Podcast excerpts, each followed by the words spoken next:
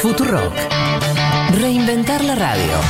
Todos los días. Todos los días. El nuevo canciller uruguayo, Francisco Bustillo, se reunió con el expresidente José Mujica en la chacra de Rincón del Cerro. Tras finalizar el encuentro, el ex jefe de Estado habló con los medios presentes. Sí, totalmente, totalmente, que, que para, para el Uruguay es estratégico. Somos bastante plaga los uruguayos, ¿no? Bastante plaga.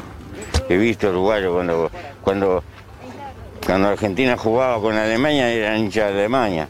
Y algunos otros con Holanda también. Bastante plaga. Este, y los argentinos nos quieren mucho más. Para mí es importantísimo la relación con ellos, porque la Argentina es un país determinante en nuestra historia, por obvias razones. Hablamos de turismo, hablamos de turismo. Solamente a los porteños les gusta venir a bañarse acá. En febrero te cagas de frío en, en las playas y esto, y solamente eso, está, pero bien, les gusta venir.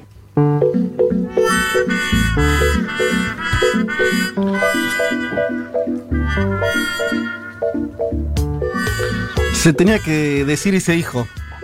Tal cual. Por fin, un reconocimiento. Muchas verdades, dijo Mujica en ese audio. Me gusta la frase bastante plaga. Eh, me encantó. Eh, La empecé a decir mucho. Tengo Sí. amigos en Uruguay y le, le dije, sos bastante plaga, le dije. A varios. Pero, pero es el típico amor no correspondido, ¿no? Totalmente, siempre fue así, siempre los argentinos y las argentinas supimos que era así. Sí. Pero que, Pasa que hay una parte del que el argentino líder de los uruguayos Sí. nos reconozca, por Ah, lo menos fuerte, que nosotros los fuerte, queremos fuerte. a ellos y ellos no tanto a nosotros. No, que diga que hincharon por otros equipos en las finales de los mundiales. Esa es muy fuerte. Porque a nosotros no nos pasa esa car, ¿no? Nosotros solemos Igual hinchar para- por Uruguay. Sí, Sí. eh, obvio. Cuando la- claro, pero cuando la Argentina queda eliminada, echamos por Uruguay. Bueno, Eh, por supuesto. Claro.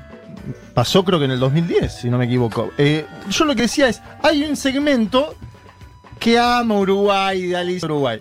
Y hay otro segmento, no menor tampoco, un- Sí. diría un 30%, que claro, los acusa de, "So, ustedes son una provincia. eh, Entonces ahí hay... Ay, sí, hay, hay un Sí, sector que no le gusta Uruguay a los argentinos. En, en el periodismo, no sé. Escuché a Chiche Helbrun hace un año decir que Uruguay no era un país. Hace un año. Bueno, pero. No estamos- Pero, o sea, puede ser polémico, pero creo que hasta eso lo dicen con amor. O sea, como somos casi lo mismo. Mm, estamos argentinos no y uruguayos, hermanos. Sí, sí, totalmente. Es verdad que hay que algunos lo eh, tienen, algunos argentinos tienen eh, eh, esta idea de eso, de que son una provincia. O eso de Claro. decirle paisito. Sí. Mm, no le gusta a los uruguayos. ¿Cómo que paisito? Pero predomina el, el cariño. Sí. de este lado sí. Predomina el cariño, claramente. Ellos con, dicen- con más o menos admiración. Sí. Pero el cariño seguro. Con Sí. total admiración. Del ot- no, de, de alguno de nosotros, por supuesto. Pero con lo que dice Car, no de, por ahí de todos. Pero es verdad que del otro lado, igual del otro lado, cantidad de uruguayos que conocemos a los cuales eh, que, que nos quieren, también hay que decir eso. Sí, Mujica, seguro, seguro. Mujica de esas cosas de, de generalizar, así como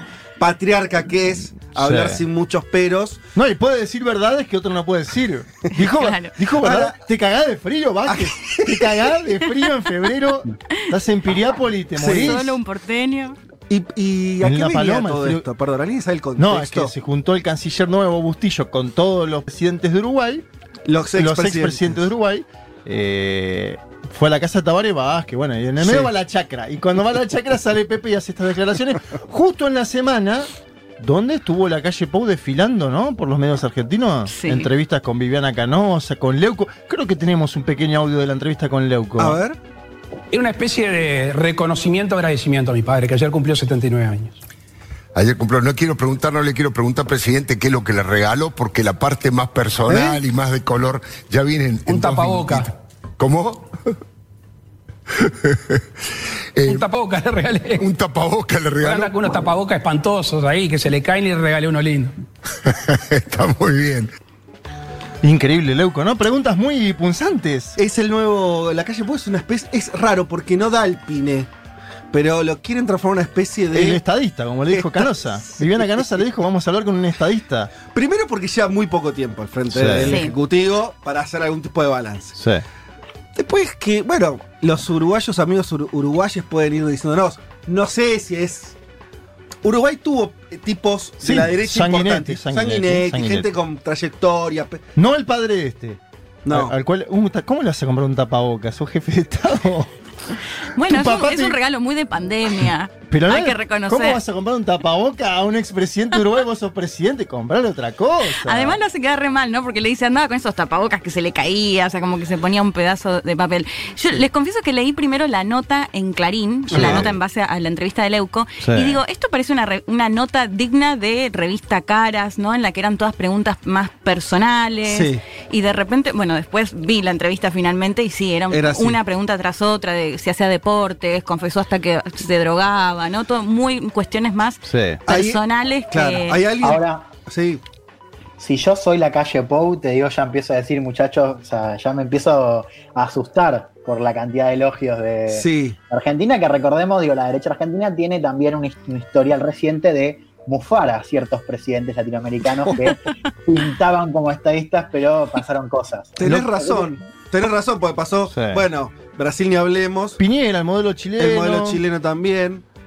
Ahora. ahora Colombia, ¿no? Iván Duque también mimado en su momento. Sí. Anda ahí en, la incertidumbre. Eso también yo creo que, a ver, no es mérito de la calle Pou, pero es de lo mejorcito de todos esos. Sabe decir dos o tres frases Ujú. seguidas. Estuvo en el Parlamento mucho tiempo. Qué sé yo, me parece que viene por ahí la mano.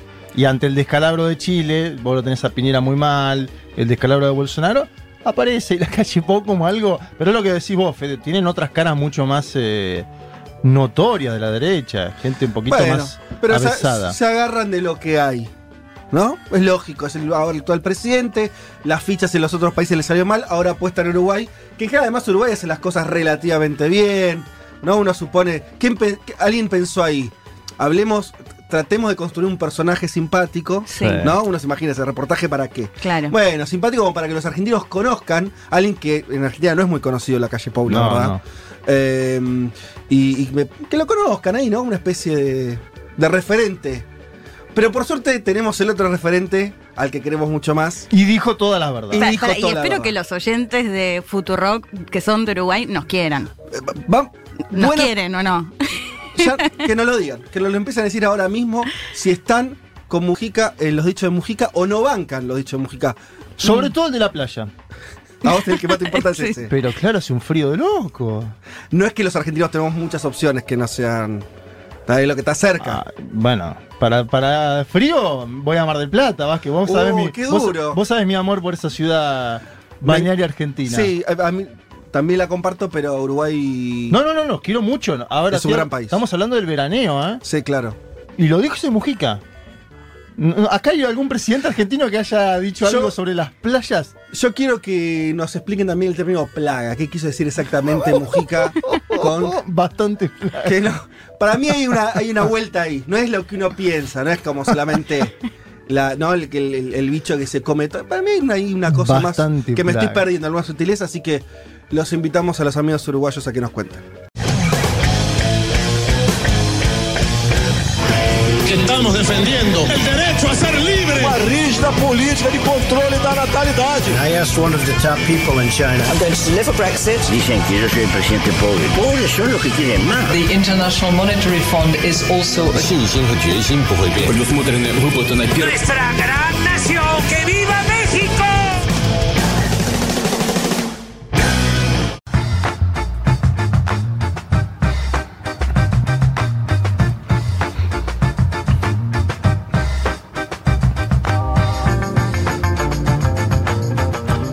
Muy buen domingo para todas y para todos, especialmente para los uruguayos y las uruguayas que nos están escuchando y que nos están escribiendo. Hay muchos mensajes. No, no sabes lo que pasó. Son plaga, ¿no? Están mandando muchos mensajes. Eh, no, no, no solamente uruguayos, también argentinos eh, que viven en otros lugares. Hay acusaciones de todo tipo, voy a leer Uy, algunas. uy, uy. Porque la verdad no, voy a- no, no- no podemos dejar, no podemos ni arrancar sin eh, darle la voz a los oyentes con este. Se picó, como se dice ahora en las redes sociales, se picó. Eh, Ramiro dice: hay un tema de Agarrate Catalina que dice exactamente eso. No sé si habla de lo de la plaga o Qué qué. lindo agarrarte Catalina. ¿Ves que todo amamos de los uruguayos y las Eh, uruguayas? Sobrevalorado para mí. 4777 dice lo- el que no quiere al Pepe no quiere a su madre. Casi uruguaya no Sí. correspondida, dice Agarrate Catalina tiene charrúa, es hermoso, cómo nos bardean y los amamos. Debe Sí, estar hablando del mismo tema.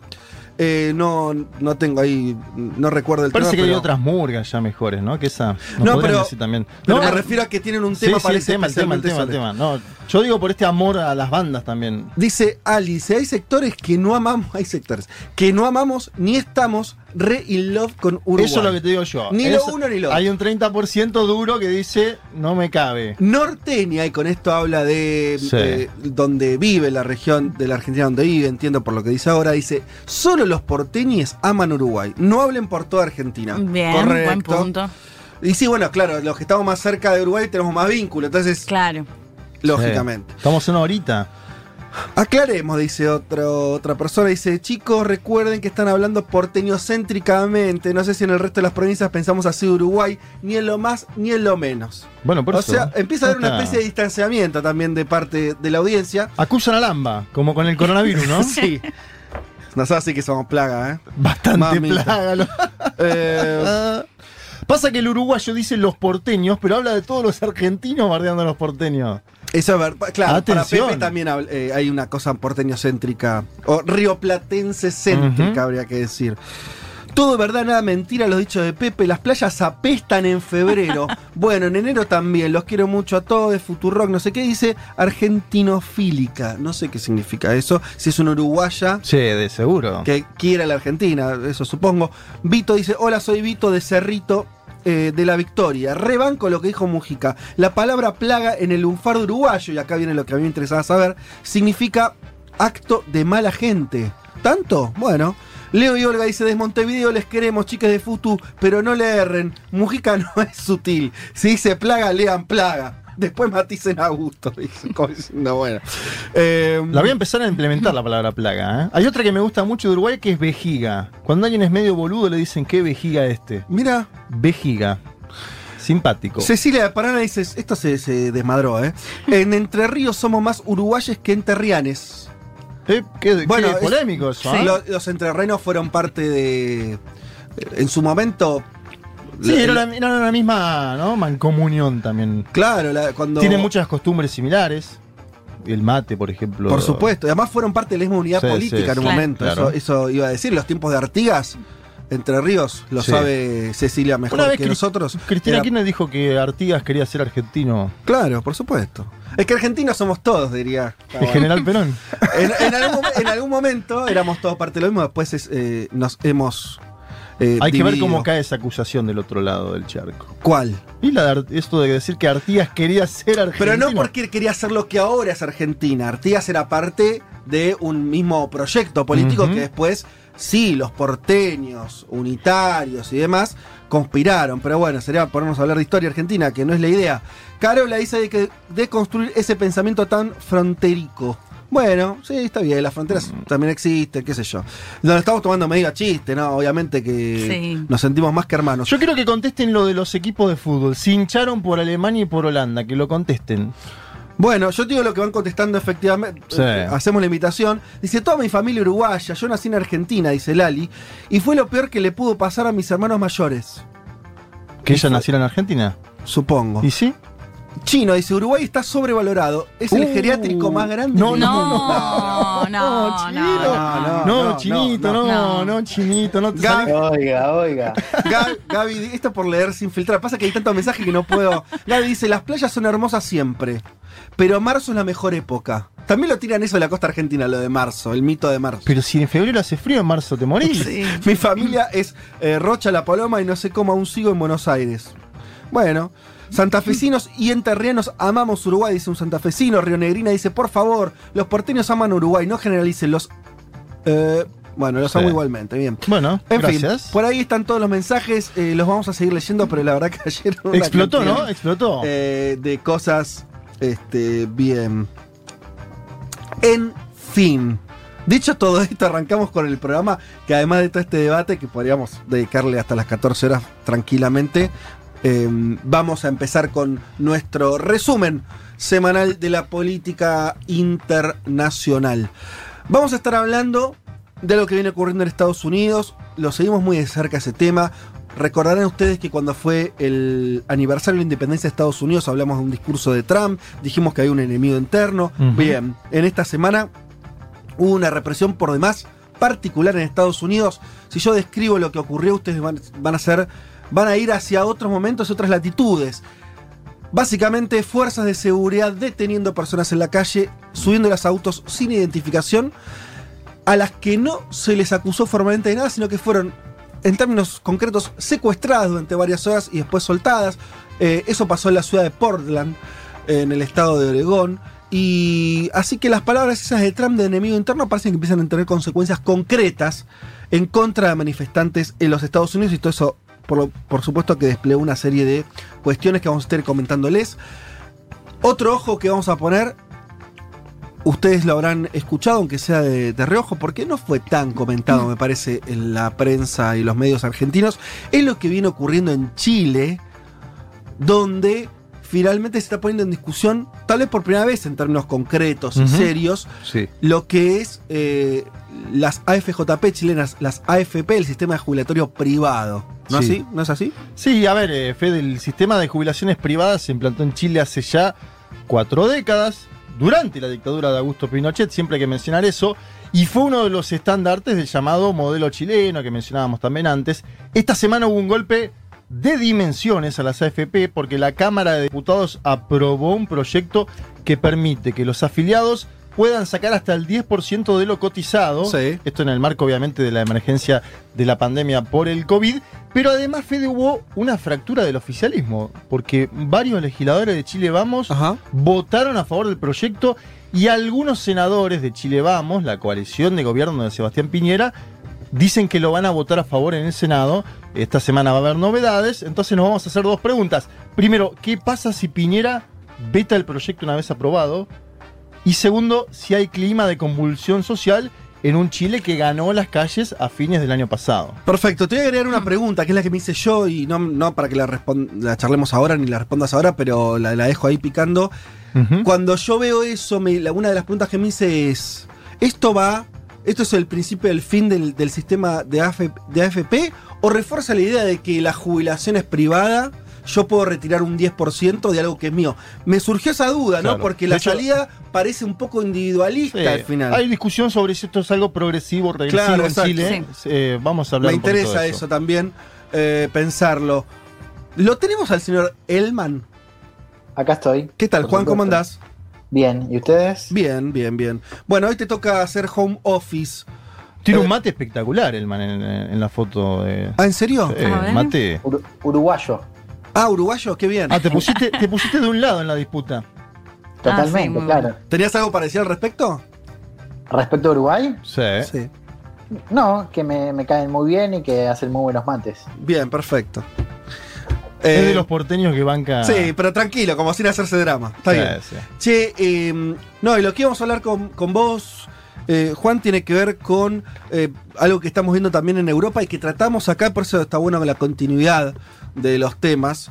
Eh, hace unas semanas conversamos sobre que Europa estaba reabriendo sus economías, incluso sus aeropuertos, la movilidad de las personas, y nos preguntábamos si eso iba a generar o no un rebrote de la enfermedad, de la pandemia, que venía con números muy hacia la baja.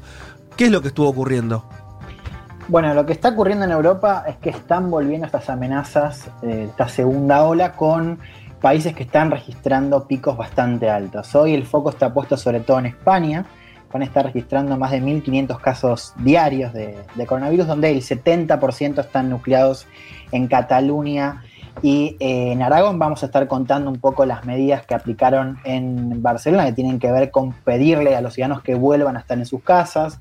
Vuelve atrás eh, alguna parte de ese desconfinamiento. Vamos a ver el caso de España, vamos a ver también de Francia, que amenaza con cerrar la frontera con, con España, que también está registrando eh, algo así como 800 casos diarios de coronavirus, también de eh, Reino Unido. Por ahora es una situación que, por supuesto, o preocupa y, y tengamos en cuenta que estamos en, en, pleno verano, pero que todavía sigue, digamos, el, desconfinamiento sigue eh, en Europa con estas amenazas muy puntuales. Vamos a hablar un poco de, este panorama y, y por dónde viene la agenda de Europa hoy.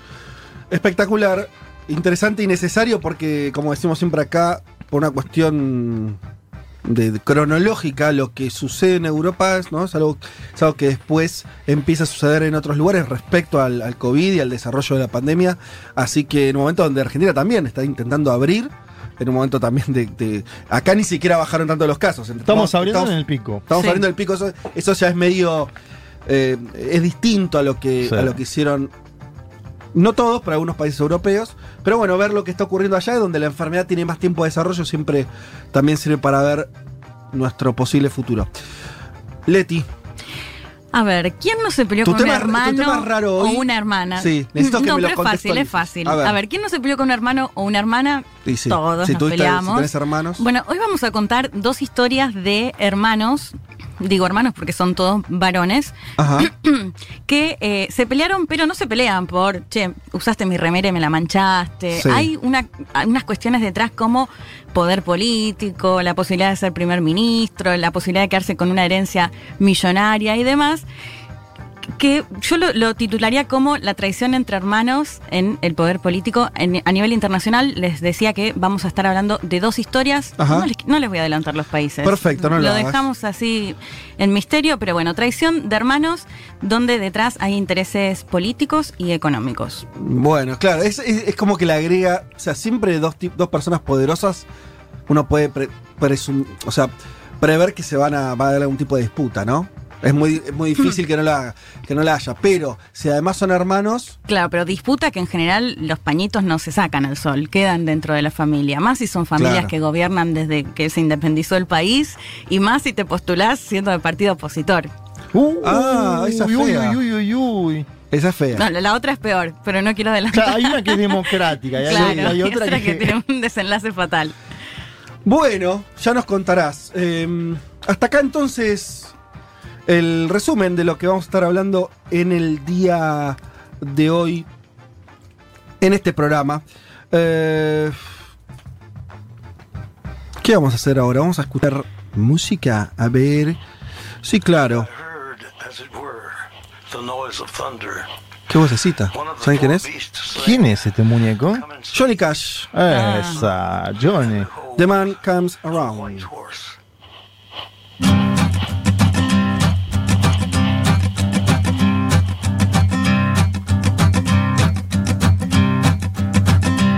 There's a man going round taking names, and he decides who to free and who to blame. Everybody won't be treated all the same. There'll be a golden ladder reaching down when the man comes around. Federico Vázquez, Juan Manuel Carr, Leticia Martínez y Juan Elman. Un mundo de sensaciones. De la invención de la rueda a las stories de Instagram.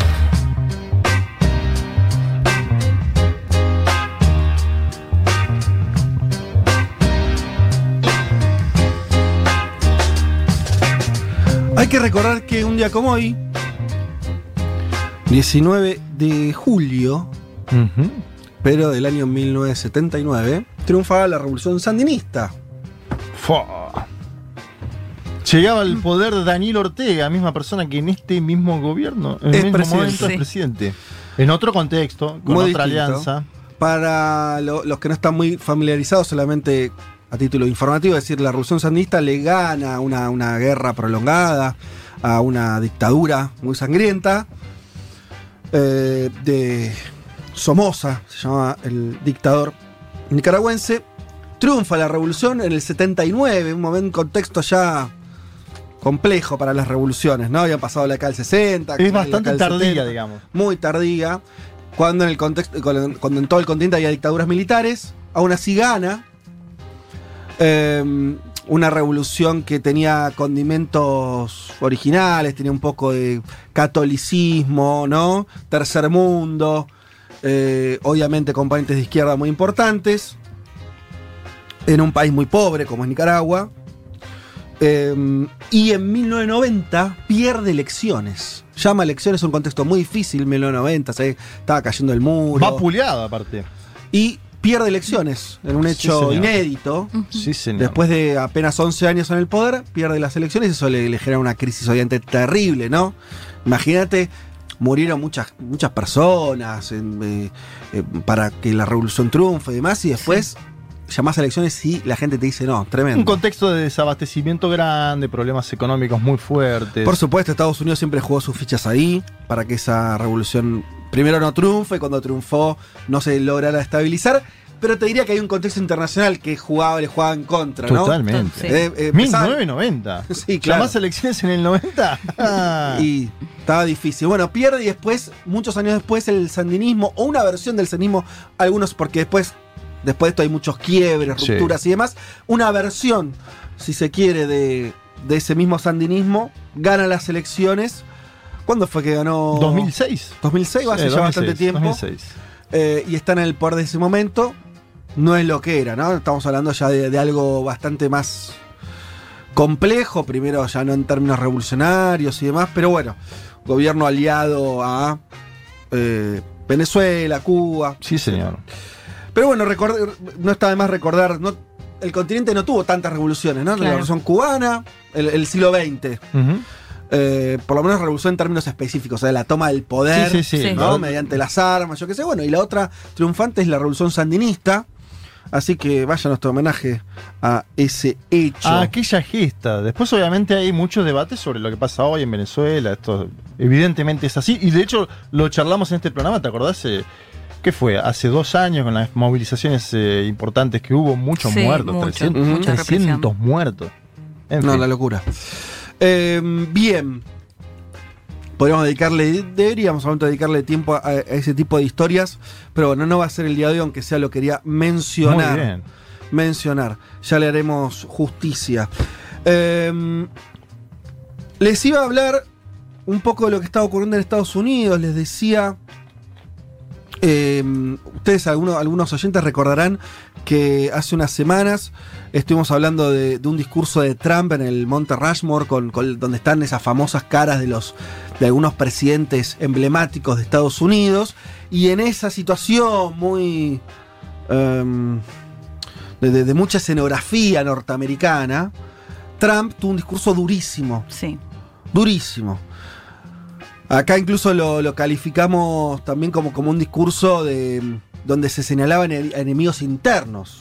¿no? Claramente, Trump usó ese escenario ese discurso y esa fecha, el 4 de julio, seis fechas emblemáticas en Estados Unidos, esa es la más emblemática de todas, diciendo que el problema es que había algo así como un enemigo interno. ¿Quiénes eran? Él los llamó anarquistas, también los llamó demócratas, ¿no? Bueno, eh, y básicamente él hacía referencia a las protestas que vienen ocurriendo desde la muerte de George Floyd, el afroamericano asesinado por la rodilla de un policía blanco. Desde ese momento, protestas en Estados Unidos a distinta escala, pero muy intensas, algunas con dosis de mayor violencia, otras, la mayoría, obviamente, eminentemente pacíficas. Muchas protestas en, en todas las, las ciudades de Estados Unidos. El discurso de Trump era en contra de eso, claramente posicionándose en contra de esas protestas y señalándolas como anarquistas, disolventes, en contra de Estados Unidos, ¿no? Como un enemigo interno, la construcción clarita de enemigo interno que los que vivimos en países subdesarrollados estamos acostumbrados, ¿no? Que eh, en general las dictaduras o los gobiernos de derecha generan esa idea del Y, enemigo y interno. planteando justamente que quienes estaban detrás de él, estos padres fundadores Sí. de Estados Unidos, o sea, como que estas manifestaciones de alguna manera querían borrar ese legado. Claro, y ahí lo que él usaba para construir ese relato es que en estas protestas donde el foco está en la violencia policial, en el lugar que tienen eh, los negros en Estados Unidos, el foco él lo ponía en el derribo de estatuas, que también ocurrió, Claro. ¿no? De algunas estatuas en algunas ciudades. Y entonces él como bueno, defendiendo toda la historia de Estados Unidos, ¿no? Es un poco el, el juego que hacía retórico. En ese mismo discurso, eh, él decía también, ya no tan retóricamente, que eh, tenía que empezar a poner orden. Que iba a empezar a poner orden. Bueno, ¿qué es lo que estuvo ocurriendo? En las últimas. En los últimos días, sobre todo en una ciudad en particular, la ciudad de Portland, que queda en el estado de Oregón, o de Oregon, queramos llamarlo, eh, se dieron protestas. En, en- Portland hay protestas desde que ocurrió la muerte de Floyd hace más de un mes, desde fines de mayo, todo junio con protestas muy masivas y muy grandes, en gran parte pacíficas, pero también como siempre pasa en las protestas multitudinarias y donde hay una, una bronca contenida, también protestas con algunas dosis de violencia. ¿Qué es lo que ocurrió y que terminó de construir a, Portland? Ahora están todos los, los focos puestos ahí. Bueno, que agentes federales, o sea, agentes enviados por el gobierno de Donald Trump específicamente, que no responden a la política estatal y menos aún de la ciudad de Portland, sino que son fuerzas federales, se bajaban de, en medio de estas protestas de camionetas, camionetas que no tenían identificación, y agarraban a, manifestantes y los subían a esas camionetas y los eh, detenían. ¿sí? Y esto fue filmado, además de personas que no estaban en actitud de estar rompiendo algo, sino que estaban caminando incluso lejos de los edificios públicos que supuestamente estos agentes federales tenían que cuidar. ¿sí? Un poco la justificación de la represión tiene que ver con que los, parte de las protestas eran en estos edificios federales. Claro. Entonces las fuerzas de seguridad federales, al mando del gobierno de Trump, tenía que defenderlos. Bueno, pero estas detenciones ocurrían en calles aledañas, ya cuando la manifestación estaba completamente dispersa. O sea, básicamente secuestraban a las personas, las subían a camionetas sin identificación y estas personas no sabían quién los detenía ni por qué. Tremendo. Eso es un poco lo que, lo que estuvo ocurriendo. Eh, lo cual lleva al nivel de, la, de la disputa o del, del debate político de Estados Unidos a un nivel ¿no? Eh, complejo. Uno es argentino, o los que nos están escuchando, uruguayos, latinoamericanos, saben que esto en nuestros países fue moneda corriente en dictaduras y a veces no en dictaduras. Esta idea de que las policías están desbocadas, no, tienen, no respetan la legalidad. En Estados Unidos esto es un poquito más complejo, ¿no? No es que no tenga historia represiva Estados Unidos, pero esta idea de que un ciudadano se lo secuestra en una camioneta sin identificación, bueno, empieza a despertar alarmas complejas. Esto se pronunciaron muchos políticos, líderes demócratas eh, en contra de, de esta situación. Si les parece, para, para entrar eh, un poco más en tema, escuchemos primero, eh, Lali, te voy a pedir el audio de la gobernadora Kate Brown, que esto decía. I don't believe that President Trump uh, ordering troops to the streets in Portland is the solution to the challenges we're facing. And I would ask Portlanders to not take the bait. Bueno, ahí la gobernadora decía, no creo que el presidente Trump eh, mandando tropas a las calles de Portland sea la solución al desafío que enfrentamos. Y les pido a las personas de Portland algo así como que no pisen el palito, ¿no? Está diciendo, ¿no? Eh, Como que es una provocación de Donald Trump. Exactamente. Eh, una gobernadora, digamos, demócrata, Ujú. eh, anotemos. Eh, al mismo tiempo, el alcalde de la ciudad, eh, de aviso, Lali, que por ahí es el audio, no el que sigue, el de Trump, sino el, el- el- el último. El alcalde de la ciudad decía esto sobre las protestas. Mr. President, federal agencies should never be used as your own personal army. The words and actions from President Trump and the Department of Homeland Security have shown that this is an attack on our democracy. Bueno, muchísimo más duro ya, ¿no? Eh, el alcalde de la ciudad dice, señor presidente, las agencias federales nunca deben usarse como su ejército personal. Sí. Ese fue, ¿no? El, el concepto. Ejército personal. Eh, las palabras y las acciones del presidente Trump y del Departamento de Seguridad Nacional muestran que este es un ataque a nuestra democracia. Palabras duras. No es dicho por una personalidad tan relevante, quiere decir, es un alcalde de una ciudad, ok. Eh, pero no deja de mostrar el clima donde está puesta la discusión en Estados Unidos. En Estados Unidos algunos, y no me refiero ya a, no sé, un intelectual de izquierda. Estamos hablando de gente con responsabilidades políticas del Partido Demócrata que no son ultraizquierdistas ni mucho menos. No, Ni mucho menos. Están diciendo que esto es un ataque a la democracia. Están llamando a que eh, Trump mandó a, mm, a- a- a agentes del Homeland, de lo que sería este el seguridad De la nacional. seguridad. Sí. Eh, mandó a, a esa, a, a- ese departamento a, a controlar la situación y hacer estas detenciones y es llamado ejército personal. Por último, puedo decir, bueno, preocupación, ¿no? Eh, acusaciones fuertes. ¿Qué dijo Trump a todo esto? ¿Qué dijo? Mira, me parece que no se preocupó mucho. Escuchémoslo. We've done a great job in Portland. Portland was totally out of control, and uh, they went in, and I guess we have many people right now in jail, and we very much quelled it. And if it starts again, we'll quell it again very easily. It's not hard to do if you know what you're doing.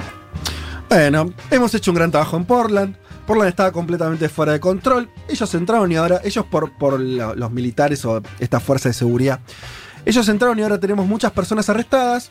Lo hemos sofocado. Y si comienza de nuevo, lo sofocaremos de nuevo, muy fácilmente. No es algo difícil. Bueno, como dicen. Se hace cargo de la intervención. Sí, fui ningún yo, mandé problema. todo. Y dice que lo volvería a hacer. Grupo de operaciones especiales, ¿eh? No- Ningún no- problema. Ningún problema. Fuerte. El lugar del debate está ahí, en Estados Unidos. Yo para que vayamos entendiendo, hace- hagamos un poco de Sí. sistema respecto a lo que tratamos en este programa. Ese discurso que, mm, que calificamos acá como, ojo, eh, Poderoso. se está mandando una fuerte, tuvo consecuencias concretas. No es que fue un discurso de Trump que bueno, habló de los anarquistas, entonces, eh, bueno, pero Trump viste que es medio así. Después hizo. Después agarró y dijo, vamos a mandar a las fuerzas federales a secuestrar gente en la calle. Esto es lo que pasó. Y en Estados Unidos hacer esto, bueno, qué sé yo, por lo menos no hay una historia tan larga, ¿no? Eh, están todos medio alterados respecto a esto. Primero porque, y de vuelta, un poco la- el abuso de poder de hacerlo en camionetas que no están identificadas. Los propios agentes que hacen esas detenciones tampoco estaban eh, correctamente identificados. Entonces empieza a construir una, una, una, una cronología de hechos preocupante, porque además, recordemos siempre, Estados Unidos hace un mes y medio que están en protestas en todas las ciudades. Y lo que parece estar ocurriendo es que Portland es una especie de caso testigo. Portland no es la ciudad más importante, ni, ni donde las protestas son más masivas, ni nada. Es una, una ciudad de un estado, te diría, casi marginal, ¿sí? Eh, pero Está intentando mostrar algo, Fede. están intentando... Sí. Exactamente. Está Eso intentando decir. mostrar algo a nivel nacional, con una ciudad pequeña, pero intentando mostrar algo que tiene que ver con ese discurso que vos mencionabas y que también tiene que ver, para mí, con una especie de desesperación electoral de Donald Trump, que no encuentra un eje de la campaña, que en, en todas las encuestas que conocemos pierde por al menos 15 puntos.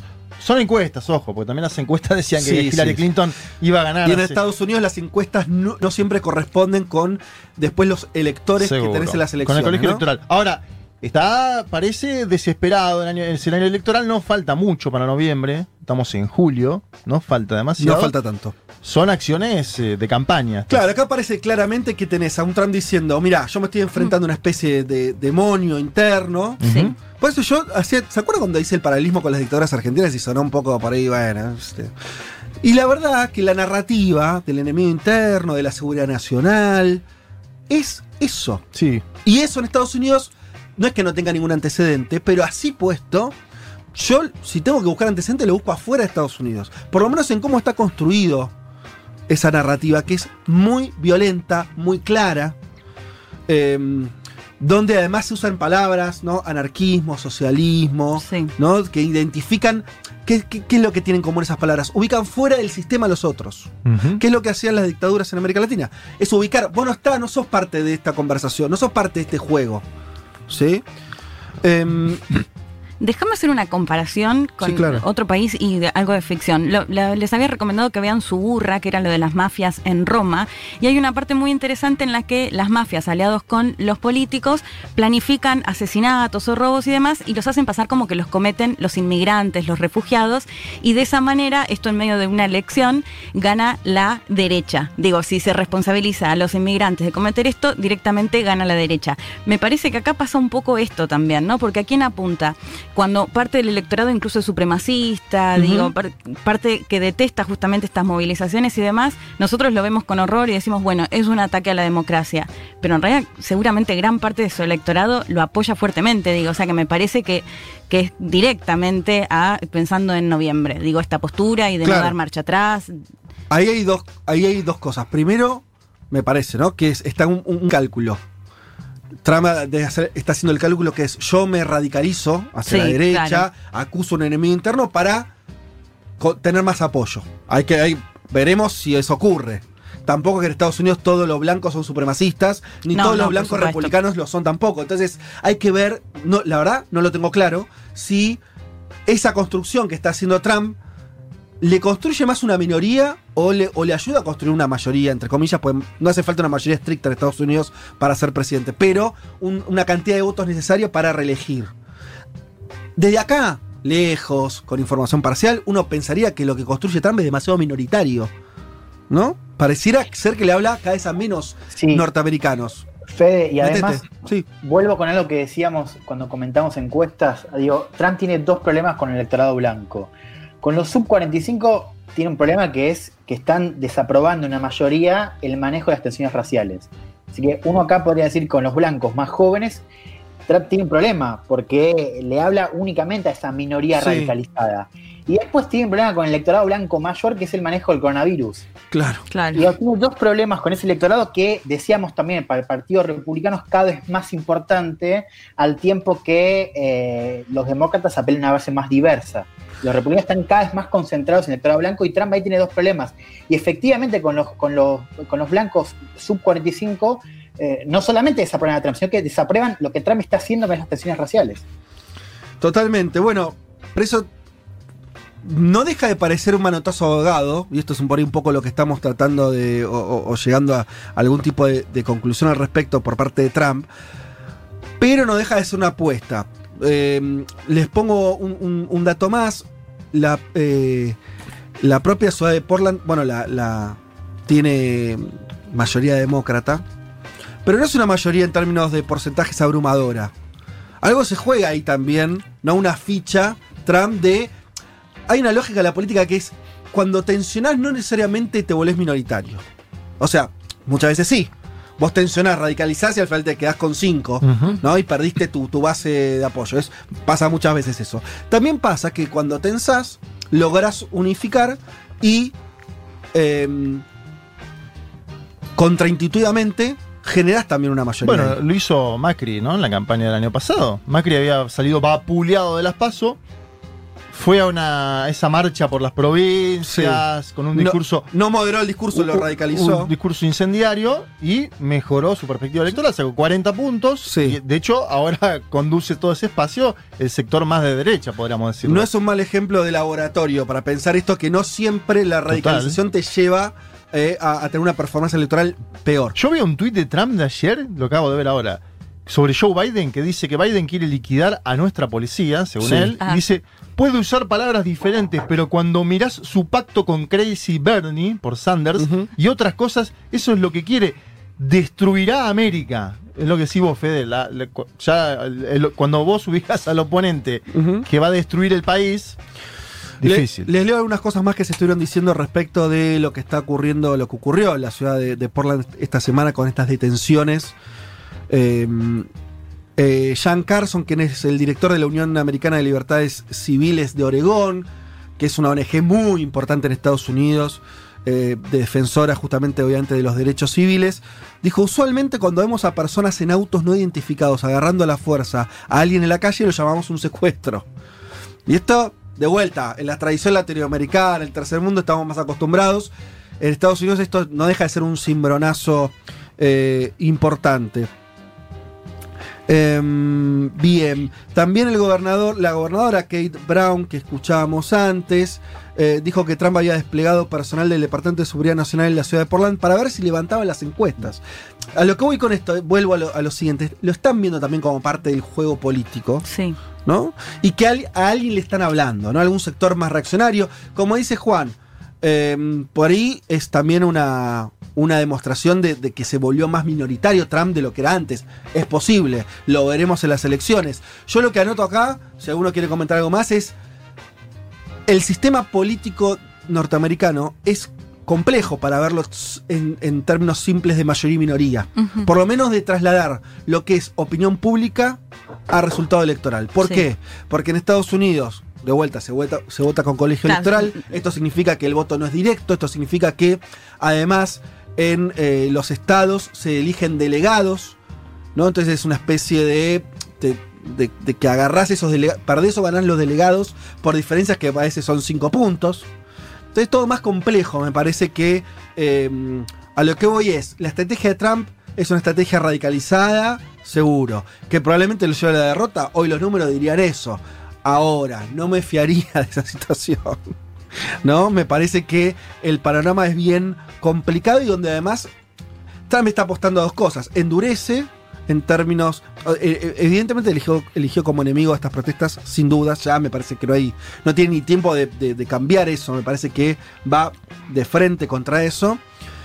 En un contexto donde hay que ver qué pasa con la economía, porque hay una economía obviamente golpeada por el coronavirus, el Mm. coronavirus que sigue levantando y, en, número y demás en muchos estados, y hay que ver esos qué efecto tiene em, para el gobierno federal. Pero yo digo, no lo daría por muerto ni mucho menos. ¿no? Me parece que, que sería demasiado liviano decir, bueno, le está hablando solamente a los blancos más loquitos. Que es un ¿Te poco. puedo lo- agregar algo? Sí, todo lo que quieras. de tema encuestas, que me parece interesante también, que es que cada vez tenés más estadounidenses que te están diciendo, tengo miedo que el país se vaya a la mierda, básicamente. Que, es, eh, eh, que, que Trump digo, está siendo visto cada vez más como un presidente que está dividiendo al país y Ujú. llevándolo a un punto de inflexión. Y me parece que este sentimiento, que insisto, está cada vez más registrado en sondeos en todo el país, puede activar una, una participación en sectores que quizás antes estaban por fuera de la política, incluso no participaban, y ahora tienen a Trump como alguien digo, que, que, está incitando esta idea de Estados Unidos que se va a la mierda, ¿no? Estados Unidos que se divide, y me parece que estas escenas a las que apela Trump para su electorado complican cada vez más esa percepción. Eh, bien, sí. eh, es, es- una. Es una posible lectura, un posible resultado. Eh, esto que vos planteas, que, que Trump se haya radicalizado tanto que al final quede muy. con, con- con- con una minoría electoral muy marcada. eh, donde incluso, como decís, activa incluso sectores que no están votando y que vayan a votar eh, a Biden en noviembre. Sí, hay que ver dónde es la activación, porque también puede ser propia la activación. Como, digo, lo que pasó en Argentina fue eso. digamos, eh, Macri polariza en la segunda vuelta y le va mejor. Saca 40 puntos, por ahí también, no, no sé, no- a mí no me queda tan claro que eh, en la polarización pierda. Lo mismo que con Bolsonaro en Brasil, cuanto más polarizó, sobre todo atacando el movimiento de mujeres, más creció electoralmente. Atención a eso. No, yo comparto con Fede que dejaría abierta la pregunta. Lo veo mal, pero dejaría abierta la pregunta. Eh, sí, además se pasa otra, otra cosa, ¿no? Igual eh, esto para lo, lo podemos lo podemos conversar. No, no- no- yo tampoco tengo una opinión cerrada, ni, ni mucho Total. menos, simplemente trato de, de ver qué, qué va ocurriendo. Eh, Estados Unidos tiene una, una dinámica política que es muy particular, ¿no? Primero que tenés un presidente, el presidente tiene mucho poder. Muchísimo. Trump, Trump decía un montón de cosas. eh, por eso yo decía, vea que- que claro que es el discurso del 4 de julio y lo que pasó en la ciudad de Portland esta semana. Sí. No, es, es directo, es directo. Eh, lo anunció el, el tipo, ¿no? Fijó un enemigo, vamos para ahí. Y ahí fue, y, las co- y- y después eh, tiene las herramientas como para construir. Y hoy todos están hablando de eso, ¿no? Eh, Bueno, pero fíjate un, un mini dato. Ayer se murió John Lewis, que era un legislador demócrata que era conocido justamente por su lucha contra el racismo y demás, y muy crítico de Trump. Sí. Y justamente después Trump lo trata de héroe de los derechos civiles Ajá. y lo despide con, si se quiere, bastante cariño. Digo, por alguna manera sí, planteando esto de, bueno, los violentos y demás, pero por otro lado también me parece que a través de este, de este tuit y de esta postura, eh, de alguna manera reivindicando justamente eh, esta lucha contra el racismo. Totalmente. Y me parece que hay algo, no sé, a ver si Juan, vos coincidís o no. Me parece lo que no está saldado, porque me parece que esto está saldado. Quiere decir, si vos sos un norteamericano que tenés un tipo de sensibilidad con eh, la lucha de los afroamericanos, es muy difícil que en este contexto vayas a votar a Trump. Muy, no es imposible, pero muy difícil. Si vos eh, te, te ubicás dentro de, eh, de los sectores que creen que, no sé, que la población afroamericana son delincuentes, bueno, probablemente vos, eso está más o menos claro. Ahora, ¿qué está pasando, por ejemplo, con las lecturas políticas sobre el coronavirus en Estados Unidos? Me parece que sobre eso no hay un saldo tan claro. Quiero decir, Trump fue un irresponsable que no le dio bolilla a eso y ahora en Estados Unidos hay millones de contagiados, eh, superó la barrera de las 100.000 muertes. ¿Qué saldo hay con eso? Me parece que ahí no está tan claro en términos políticos si Trump va a pagar costos por eso no. No sé cómo lo ves vos, por ejemplo, Elman.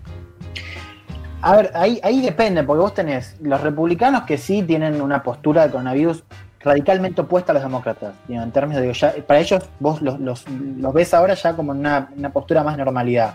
Ahora, me parece que en estados eh, que están viendo un rebrote ahora, digo, Florida, Texas, sí. digo, estos estados del Midwest, digo, hoy la clave es que el coronavirus está brotando en el interior, digo, no, ya, ya pasó en Nueva York, uh -huh. ya pasó en las costas, digo, salvo Florida, que ahora vuela con esta segunda ola. Pero yo creo que en ese electorado eh, más independiente, que, que, que, no está decidido a votar republicano, yo creo que el, que el costo puede estar uh -huh. totalmente, sí, puede, puede estar, porque además se combina con todas estas cosas que estamos viendo, digo, no, no es una cosa aislada. No, eh, está señalando dos estados donde hay mucho voto republicano. Bueno, sí, pero que son estados que, como decíamos antes, digo, vos pensás que hoy tenés estados como Arizona, eh, como Texas, que son fuertemente republicanos hace 20, 30 años y hoy no está tan claro, hoy son competitivos. Uh -huh. Hoy tenés encuestas que lo ponen a Biden arriba. Estados que, que votaban republicanos hace 40 años. Eh, no, no, sé si, digo, es, es, muy probable que Texas termine votando a Trump, digo, que esos estados voten a Trump. Ahora, si Trump pierde Florida, por ejemplo, claro. se, le fue, se, le fue, la elección. Uh -huh. Si Biden gana en algunos de esos estados de, de Midwest, digo, Michigan, eh, Pensilvania, eh, y demás, ya se le, se le, borra el mapa electoral a Trump, pierde. Digo, es, es bastante precaria esa estructura. Digo, parece. Eh, eh, lo interesante es, es, es, esto, digo, vos tenés estados, digo, como Florida, que cuando gana, digo, Trump gana bien en ese colegio electoral, digamos, ahí, por más de que pierda el, el, voto popular, digo, tenía un, un mapa bastante armado. Ahora, se le caen dos fichas y pierde la elección. Sí, claro. Cae, si pierde Florida, Trump pierde la elección. Si pierde Texas, pierde la elección. Y hoy, insisto, son eh, las encuestas dan a Biden arriba por un par de puntos.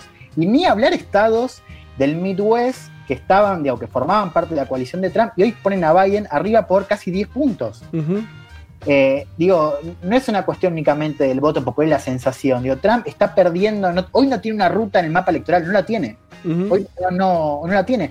Y lo que estamos viendo, y por eso uno de lo que decías vos, es que en esos estados eh, no hay una normalidad, digamos, no, no, no están volviendo a normalidad, más bien lo contrario, están o volviendo a un segundo brote, como en el caso de Florida, o está avanzando como avanzó en su momento en Nueva York. No, claro, el, el, la discusión es si eh, esa crisis sanitaria va a tener una traducción política clara o no, ¿no? Si van a ser responsables.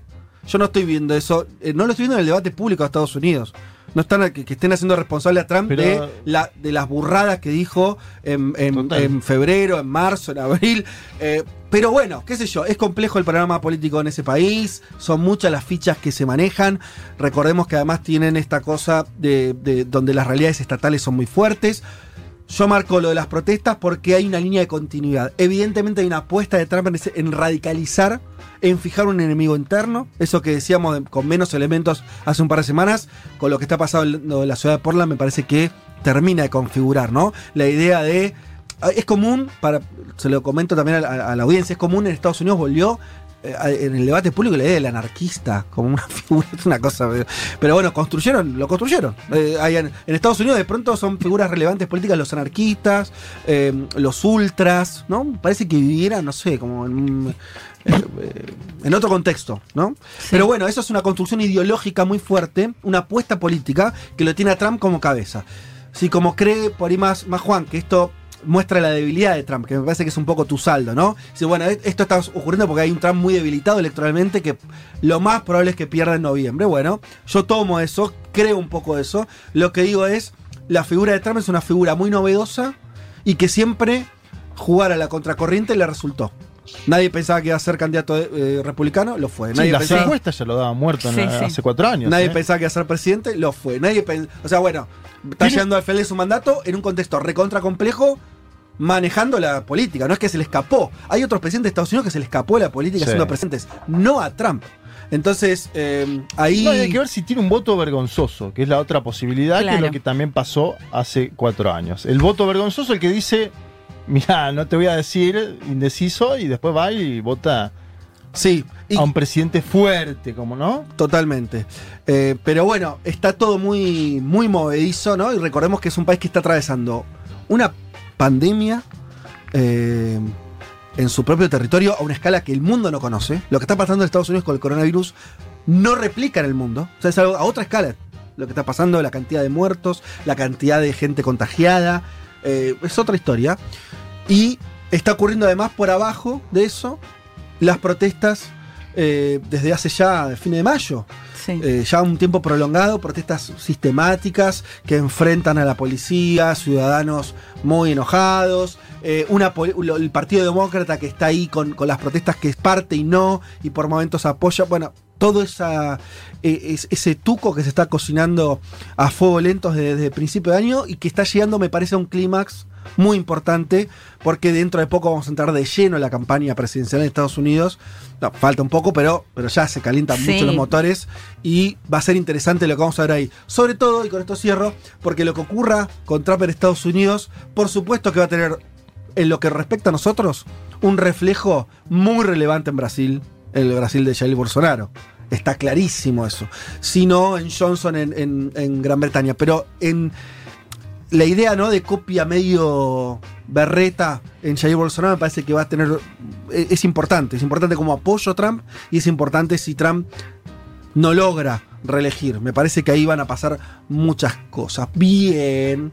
Hasta acá entonces lo que íbamos a comentar respecto a Estados Unidos. Un mundo de sensaciones. Vázquez, Carg, Martínez, Elman. Un programa que no quisiera anunciar el comienzo de la Tercera Guerra Mundial. Pero llegado el caso, lo hará.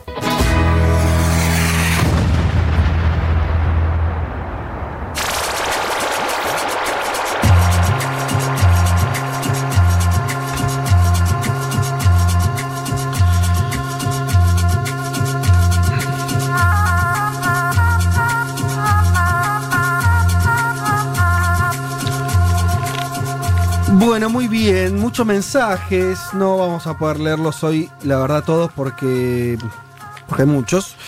Ehm, solamente nombro alguno por, para agregar algo o para precisar algo.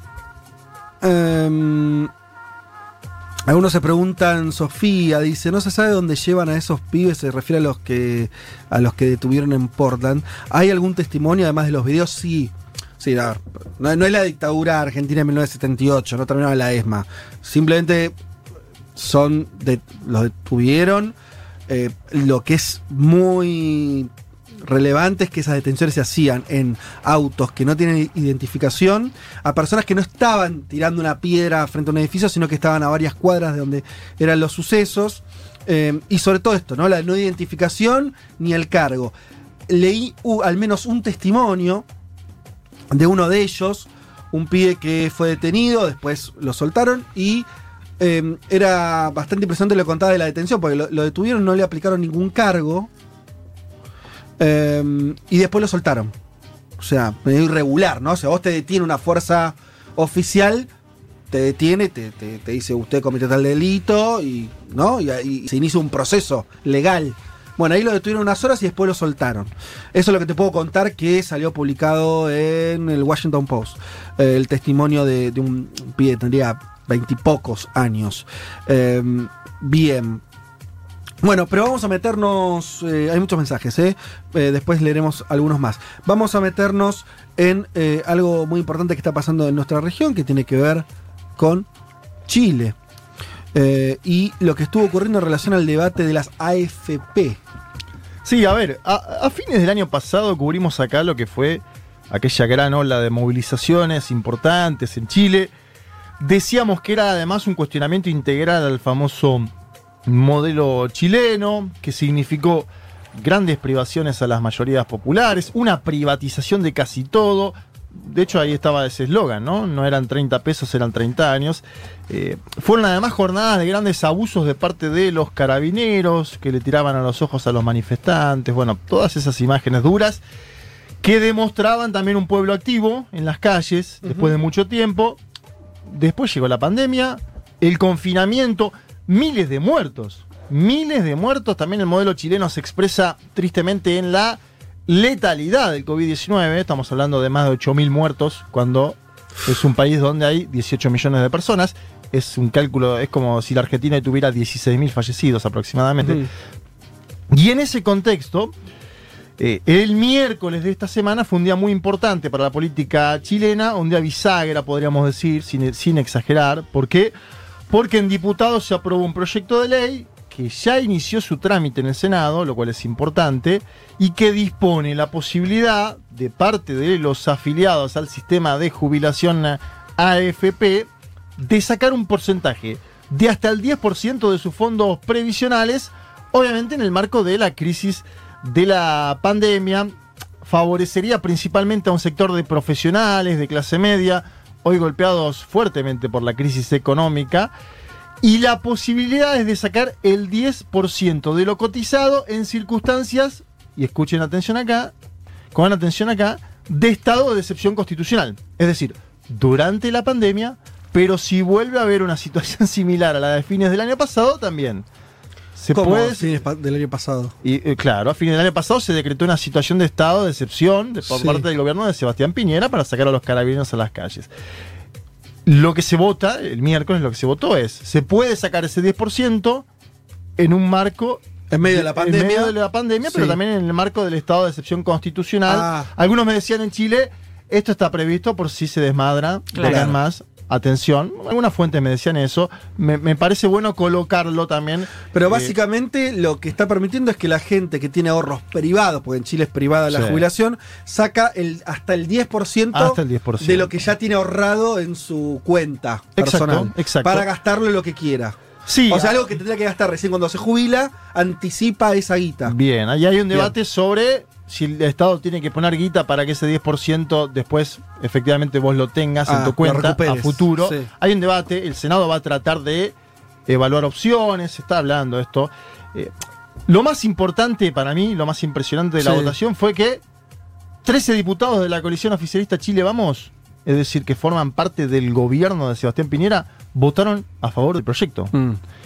Y hay algo más sorprendente, que es que el propio Piñera se había puesto al frente de las negociaciones para que este proyecto no avance. Es decir, estuvo llamando a todos durante toda la semana y hubo 13 diputados que le dijeron que no. Ajá.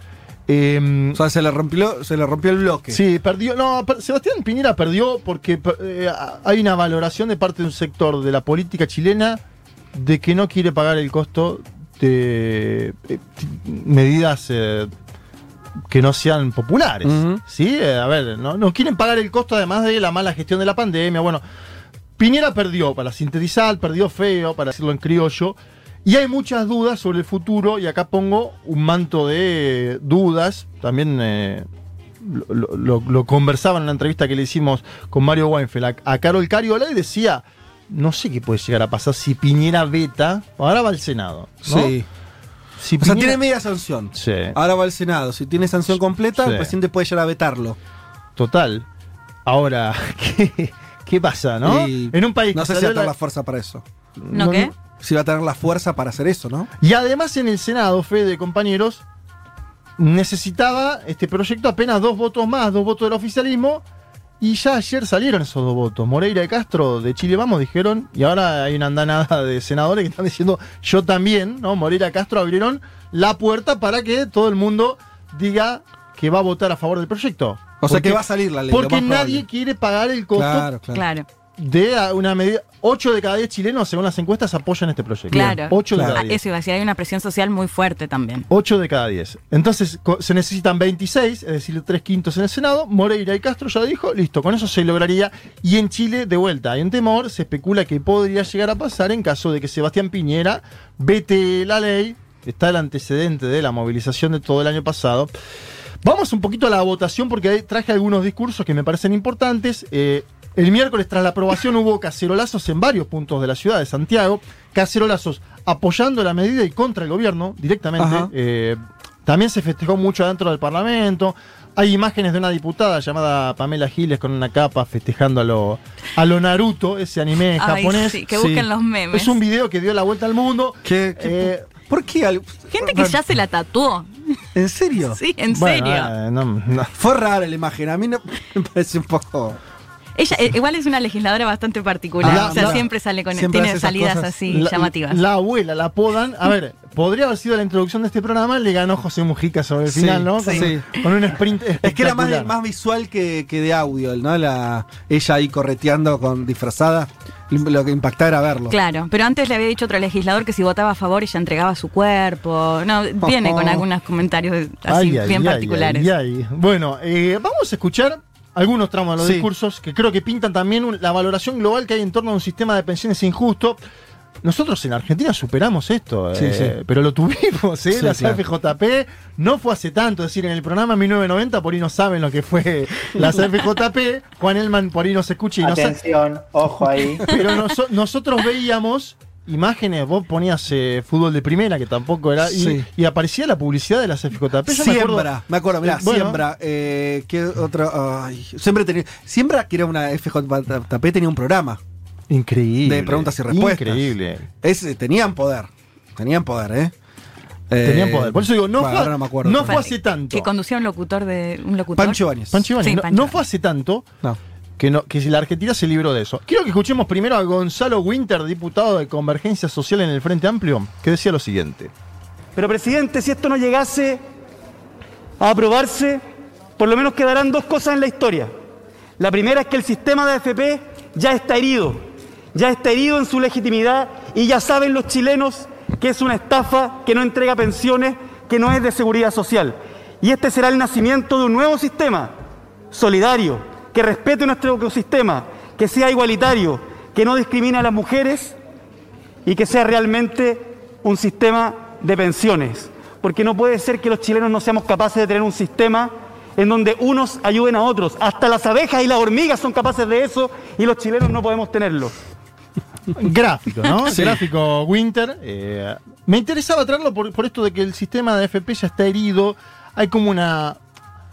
No, no sé si una conclusión, pero el debate ya está bastante acelerado, Sí. digamos. De que eso. Eso- es sorprendente eso porque Chile hace no tanto Sí. no tenía eh, los que discutían el sistema previsional eran muy poco, era una Sí. izquierda muy marginal. Claro. Y ahí hubo un triunfo de la, yo creo, de la persistencia. ¿Viste? A uno se preguntan, che, ¿de qué sirve la militancia? ¿Qué sirve la política? Bueno, mira, hace cuánto, tres años, cuatro años, en Chile casi nadie discutía esto. O eran discusiones muy marginales, círculos Eran de izquierda muy chicos, de académicos. Y se transformó en un casi en sentido común. Eso fue Sí. producto de la política. Fue muy impresionante ese cambio. Y había una plataforma que es la No Más eh, AFP que hizo movilizaciones grandes hace algunos años y que para mí, hoy viéndolo obviamente con el Sí. diario del lunes, tiene mucho que ver también en lo que pasó en octubre del año pasado en Chile. Sí, Es fueron decir, como las grandes movilizaciones previas al estallido social. Totalmente. El no más AFP. Eh, entonces podríamos hacer ahí Sí. un paralelismo, si se quiere, una línea de tiempo. 2011, movimiento estudiantil. No más AFP, creo que es 2014, 2015.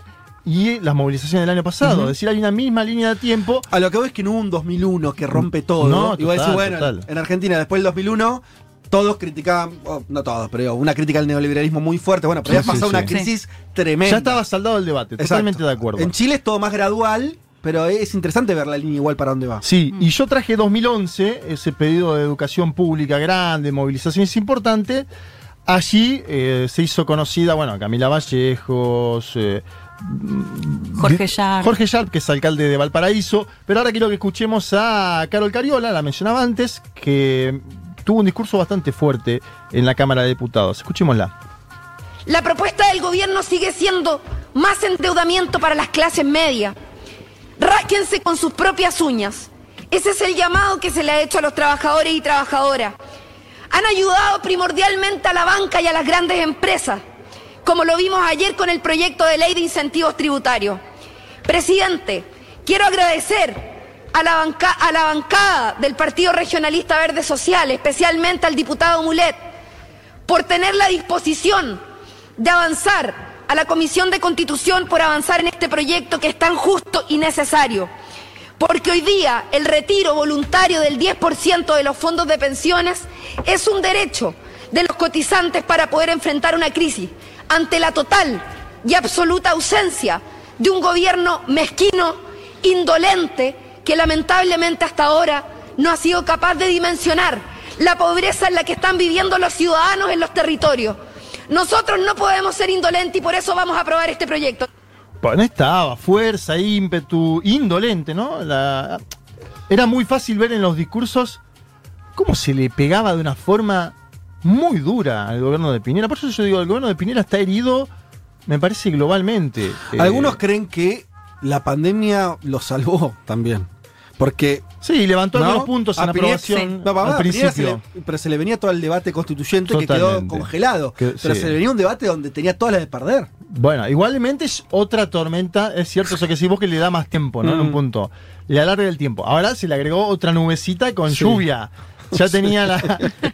ya tenía Muy varias. representativo, me gusta. Se le agregó otra nubecita con lluvia, por ahí el ejemplo no es lo más eh, académico o periodístico.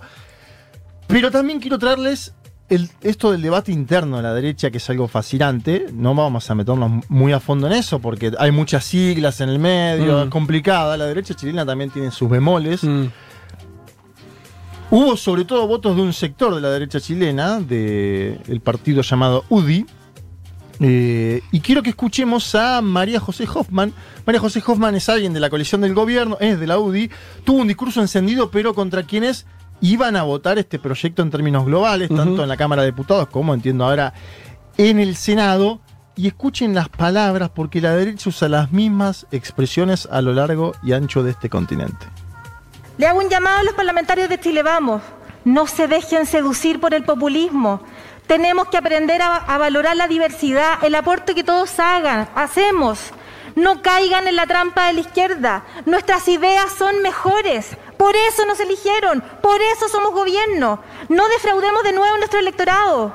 A la izquierda democrática se echa de menos esa seriedad. Están hoy día de rodillas frente a la izquierda más dura que además no se sienta en la mesa con pataletas infantiles. Abran los ojos, los tienen de rodillas. El camino del odio a la izquierda se va a acabar. Voy a votar en contra por amor a patria, por, por amor a Chile y porque vamos a mejorar aún más la propuesta del gobierno. He dicho. Bueno. Clarito, ¿no? Clarísimo. Ese latiguillo, de, ese latiguillo de no caigan en la trampa del populismo le está hablando aparte a, a gente que no es de, de izquierda ni de centro izquierda. No, pero es- muestra como que se le está desbandando la tropa, la tropa Total. Sí. propia, porque no, le está diciendo a Chelo, porque es lo que vos contabas antes. Sí. Algunos votos además se fueron para ese lado, votos de la derecha. 13 votos de Chile Vamos fueron para ahí y ahora ya Moreira y Castro, dos senadores de Chile Vamos, dicen, yo voy a votar, nosotros vamos a votar positivo. No, básicamente están diciendo no queremos pagar el costo de esto. Hoffman sigue, Hoffman es piñerista de línea Mm. vamos, vamos, que te apoyamos, seguimos. Y sobre el anuncio de Moreira y Castro de ayer, habló el Partido Socialista de Chile y dice, esperamos que el gobierno no insista en poner obstáculos. Es decir, ya la clase política chilena advierte de que va a haber un triunfo de este proyecto en la Cámara de Senadores y le dice, mira, no lo vas, no lo vetes porque si lo vetas... O sea, el poder- Piñera tiene la capacidad de vetarlo, como en Argentina también. El presidente puede Sí. vetar una ley aprobada por el Congreso, eh, pero sería como. Si vos me sumo lo que, las dos cosas que me dijiste, 8 de cada 10 chilenos están a favor. 8 de cada 10 a favor. Y la 80%. política chilena, incluso de sectores de la propia coalición de gobierno, también están a favor. O sea, se Sí, quedaría señor. Piñera solito con su veto. Complicado. Complicado, de hecho, él le hizo una cumbre ahí en el Palacio de la Moneda, apenas se votó esto, porque evidentemente tiene que dar alguna, tiene que tomar algunas decisiones de cara a esa clase media en esta semana, lo va a tener que hacer. Me parece que ya los tiempos no le dan, a mí me parece eso, vamos a ver. Eh, en el medio pasó, salió la asociación de AFP, porque claro, están, Es están mucha guita están también, los ¿no? El empresarios. 10% es, es guita. Es- Es, es guita, guita. que se le saca a, a los dueños de las AFJ, de las Sí. AFP. Es, es guita que es de los contribuyentes, que ahora lo tienen los dueños de la AFP, que las hacen girar, digamos, Sí, esto también claro. es, es- es un gran beneficio. Y ellos decían, financiar la crisis actual con estos fondos nos parece una mala política, Mm. eso dijo el gerente de la asociación de AFP. Porque claro, ¿cómo se instrumentaliza? Bueno, todo aquel que tenga dinero en su cuenta de capitalización individual puede hacer efectivo su derecho. Y lo que yo te decía antes, Fede, de compañeros, es hay que ver qué pasa con ese 10% a futuro. Es decir, el Senado tiene que definir si lo financia de alguna forma, ese 10% para que vuelva a las cuentas, o si se liquida, es decir, si vos sacaste tu 10%, después te queda el 90%. ¿Se entiende? Claro, porque había, perdón, un fondo solidario que no eso, lo aprobaron, total. claro, los diputados y esperan Ah, que... ¿cómo es eso? un- no, no estaba del todo claro, o entiendo que no está del todo claro, pero se buscaba una compensación justamente, ¿no? Porque además lo que dice Piñera es, pero miren que les, se, se- les están sacando un 10% de lo que ustedes no van a cobrar más Claro. adelante, ese es el argumento. Sí. Es el Fondo Colectivo Solidario de Pensiones, así se mencionaba. Esto no fue aprobado. La gran parte de esos senadores que votaron eh, a favor del proyecto en general no votaron esto en particular. Y ese Fondo Colectivo Solidario de Pensiones preveía, como dice Leti, la manera de cubrir ese porcentaje con fondos estatales. Claro. ¿sí? Lo que pasa es que ahí ya te abre otro debate que tiene que ver con cómo va a ser el sistema de jubilación en Chile. Un sistema, bueno, vamos a decir, Insólito. Augusto Pinochet. No, y aparte tiene un nombre y apellido, como la Ujú. constitución de Chile. Sí. Que se quiere cambiar, Augusto Pinochet. Me refiero insólito es que no tiene muchos, muchas similitudes en otros lugares. Es una especie de engendro chileno. Sí. Fue pionero en Latinoamérica, entiendo, Sí, Chile. pi- Pionero y quedó medio solo. Sí, y, y bueno, y lo interesante es que fue ideado por el hermano de Piñera, José Piñera, cuando era ministro de la dictadura de Pinochet. Todo, todo termina en la misma, en la misma familia, ¿no?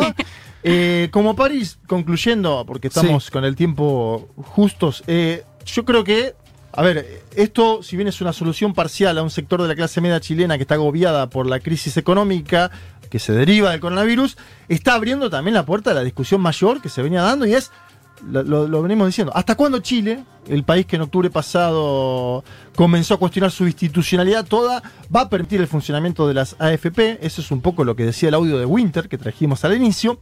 ¿Por qué no pasar a un esquema, no digo ya estatal, sino mixto al menos, que también es lo que se debate? Eh, me acuerdo que Bachelet en su momento decía, podemos crear una AFP del Estado. Sí. Obviamente es una discusión, porque me parece que ya están más avanzados y efectivamente también se puede plantear algún esquema estatal puro y duro. Son debates que han calado, es una sociedad que también ve un desmanejo del gobierno eh, de la situación en la pandemia. Lo que quiero decir para concluir es que el modelo chileno, como lo conocíamos y como nos presentaban su belleza, Sí, eh, parece ha estar- dejado de existir como lo conocíamos. Claro, claro. No está del todo muerto. Sobre todo porque... las AFP, que acá hay un oyente, aprovecho, porque dice, Sí. mm, eh, bueno, digan que es una FJP, me suena pero ni idea, soy 92, se ríe. Ay, qué Eh, lindo. Adri. Yo por Bueno, eso lo decía en broma lo del programa 1990, pero está bueno explicarlo. porque- Rápidamente, rápidamente. En los años 90, en Chile antes, en Argentina eh, durante los 90, eh, se creó las- la jubilación, dejó de ser pública y se crearon jubilaciones privadas. Cada trabajador aportaba a un fondo privado. ¿Sí? Vos tenías, yo nombré una, que colega, Origen- Siembra. Siembra, orígenes, no importa. Eran figuras que en general vinculadas a los bancos, a empresas de los bancos, que vos hacías tu aporte para el día que te jubiles, vos trabajabas eh, de lo que sea, y tenías tu aporte, no era el Estado, sino un aporte privado. Y vos cuando cumplías cierta edad, te jubilabas,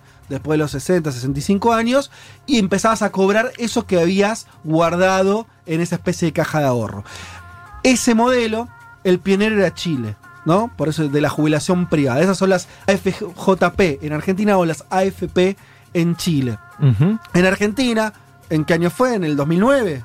Creo, si Sí, no me durante el gobierno de Cristina Fernández de Kirchner. Exactamente. De hecho, Amado Vudú se hace famoso por esa decisión, después Claro. va a la vicepresidencia y bueno, todo lo que conocemos Claro, a posteriori. Vu- Vudú en, en Argentina, con el, eh, obviamente en el gobierno de Cristina, dice esto, bueno, no, vamos a terminar con este modelo, vamos a reestatizar esos fondos. Pasan a ser fondo del Estado. Entonces ya uno no tiene una cuenta privada, sino que vos recibís una jubilación, en tanto te corresponde por derecho. Y el Estado recauda. Sí, en Chile todavía tiene ese modelo privatizado, ¿sí? Eh, ¿Cuál es el problema? Es obvio ese problema. Primero, que dependés de que eh, un banco privado administre bien o mal tu dinero. No tenés un derecho, Ujú. tenés una inversión. Sí. Al, al- al banco pirulo, esa inversión le sale mal y tus aportes pueden ser 0, 2, 5, 8. No, y ellos timbean con tu guita también, básicamente. Exactamente. Eh, eh, no, es, no es un sistema de reparto que significa que vos, por ser ciudadano y cumplir una cierta cantidad de años de trabajo, te corresponde una jubilación. Y esa jubilación se- eh, tiene un criterio solidario, o sea, no, no- no depende de lo que vos individualmente hayas aportado, sino de lo que el país eh, pueda eh, ofrecer como, Sí, como y solidario entre generaciones, porque ahora nosotros estamos aportando para las para los gente que se está jubilando ahora, nosotros Claro. estamos aportando como trabajadores activos. A ver, último, en el Senado está ahora la llave, por lo que sabemos, los números van a dar para que este proyecto se apruebe y para que de una vez por todas Chile empiece a pensar paso a paso, por ahí con este con esto del 10%, en algún sistema de mayor justicia social luego del colapso de aquel famoso modelo chileno que tenía buen marketing, pero por lo bajo bastantes penurias. Bien, y último aporte dice, en Perú también hay F- FP. Bueno, eh, ahí eh, lo desconocía, pero bueno, qué pena que todavía haya varios países o más de más allá de Chile. Dos, Yo dije no, hay Chile. dos puntales del modelo neoliberal en América Latina, Totalmente. Perú y Chile. Bueno, eh, veremos cómo sigue entonces el capítulo chileno, ¿eh? Complicado. Ya venimos. Algo huele a podrido en Dinamarca. Bueno, en todo el primer mundo. Federico Vázquez, Juan Manuel Carr, Leticia Martínez y Juan Elman. Un mundo de sensaciones.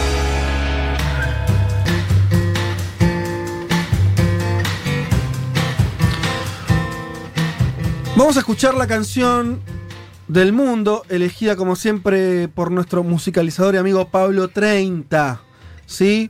Que últimamente también es casi un columnista. No, las más. cartas que se mandan desde. Mar del Plata. Vamos entonces con esta, Sí, que también tiene su, su geopolítica, ¿sí? Eh, Ya estamos para sacarlo, ¿eh? En Hangout, ¿no? y, y puede ser, ¿por qué no? Ya estamos para sacarlo. Vamos a hablar de Mongolia. Sí, mira dónde nos vamos. Mongolia. ¿Mm? Eh, tiene un récord extraordinario Mongolia. Desde que empezó la pandemia no ha registrado ni un solo caso de transmisión local de COVID-19. Ah, la data fina que tira, Pablito. Ninguna muerte atribuida a esta enfermedad. O sea, Mongolia libre de libre de COVID. No, ojo, porque acá cada vez que en este programa Sí. está libre de COVID. Recuerda Pablo también en una clase de geografía express que Mongolia está pegado a China, ¿sí? Donde surgió obviamente el coronavirus, o donde tenemos las primeras informaciones. Hay algún debate sobre eso, pero bueno, obviamente fue un epicentro. Eh, y cuenta con estrechos lazos con Corea del Sur, que experimentó uno de los primeros grandes brotes después de Wuhan, ¿sí? Eh, bien, y donde hay una población de trabajadores migrantes mongoles ahí. Bueno, cerraron las escuelas del 24 de enero, hubo restricciones a los movimientos de China desde el 31 de enero y posteriormente cerró sus fronteras, Mongolia, completamente, suspendió cualquier viaje aéreo internacional o también terrestre o ferroviario, ¿sí? O sea, se cerró Mongolia rápidamente.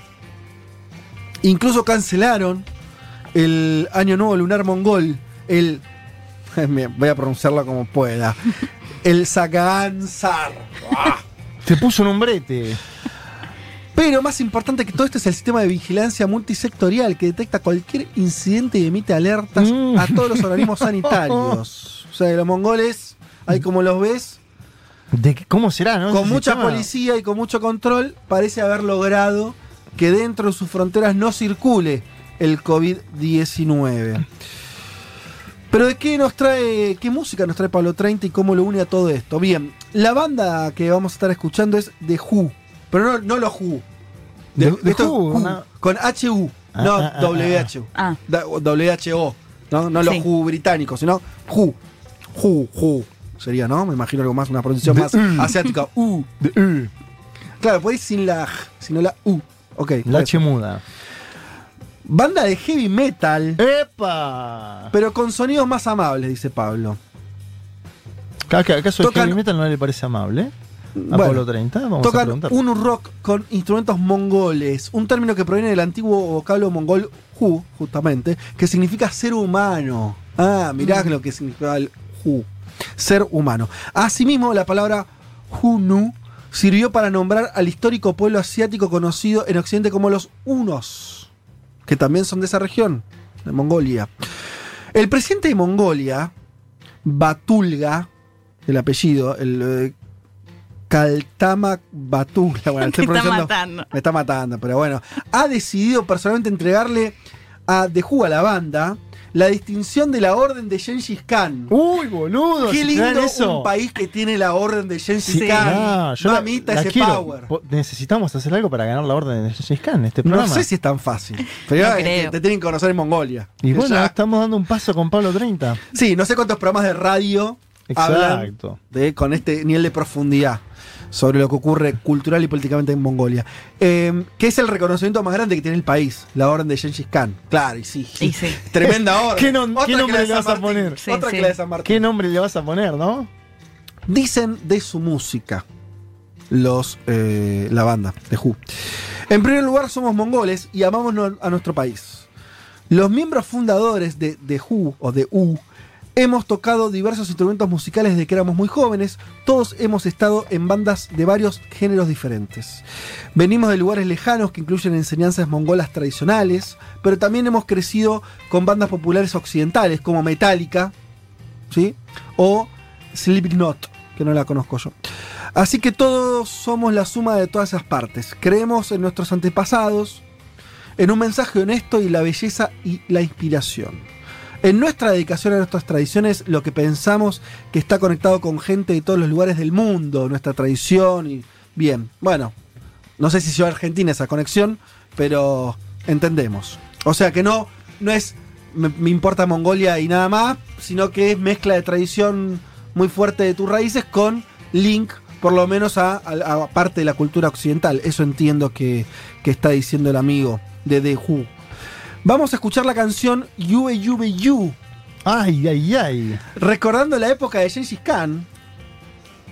Pero a su vez el mensaje es rupturista, dice Pablo. Marca la crítica al inmovilismo tradicional y el deseo de avanzar. Las posturas y modos de expresión en los videos eh, reflejan el orgullo por su cultura, pero también critican a la sociedad mongola actual. Ah, bien. Mirá todo lo que hay ahí adentro. Fede, déjame tirarte un mini dato de un oyente muy particular que tenemos que es periodista, que dice que es alta banda y que iban a venir a Niceto. ¡No! Ah, ese Pero link. COVID. Bueno, Gran primero, dato de Fernando O sea que hay unos cuantos argentinos o argentinas que probablemente lo conozcan, la conozcan. Saludo muy grande a Periodistán. En este programa Saca su libro, ¿no? vamos a decir que Sí. Fernando, alias Periodistán, va a sacar eh, el libro de su gran viaje por Asia, Europa y Asia eh, próximamente Sí. por nuestra editorial. Estamos muy orgullosos de eso. Es Pe- un gran libro. ¿Cuándo es próximamente? Yo estoy teniendo el privilegio de ser uno de los primeros editores. Después va a pasar también por una segunda edición. Ah, vos Eh, ya leíste mucho. Yo eh, leí casi todo el libro. Estamos con Fernando ahí. Eh, Peloteando. peloteando algunas cosas. Es un gran, es un gran Es que- libro. Y además periodistán es como Uruguay. Lo queremos todos, ¿o no? Todo lo Todos queremos. lo queremos. Es verdad. sí. Pero no, realmente es, es el, el material que está escribiendo, que ya prácticamente lo terminó. eh, estamos en el proceso de corrección y demás. Es un gran libro, de verdad, ¿eh? Eh, porque es una mirada recontraúda, es una mirada. Siempre es interesante el cronista, ¿no? el que estuvo ahí. El que fue, el que viajó. Totalmente. Eh, pero además de eso, no es, no es solamente eso, sino también son un montón de reflexiones, un montón de conocimiento histórico de los lugares que visitó. Es un librazo, ¿eh? Eh, así que qué bueno que, que esté escuchando el programa y qué bueno que, que agregue además este dato que no sabía, que esta banda Buenísimo. tocó en Niceto. ¡Wow! Bueno, vamos entonces sin más preámbulos a escuchar esta banda seleccionada de Who o de U, no sé. Ahí va, mira cómo suena. Desde las tierras mongoles. Lindo, ¿eh?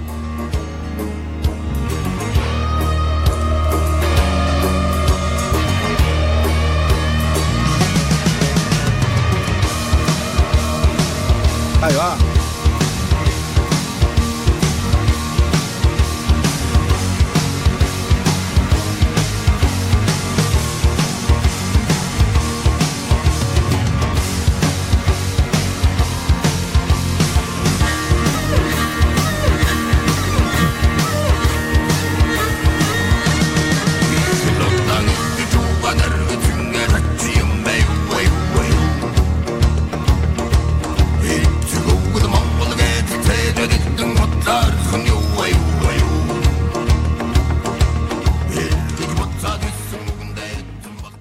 Federico Vázquez, Juan Manuel Carr, Leticia Martínez y Juan Elman. Un mundo de sensaciones. De la invención de la rueda a las stories de Instagram.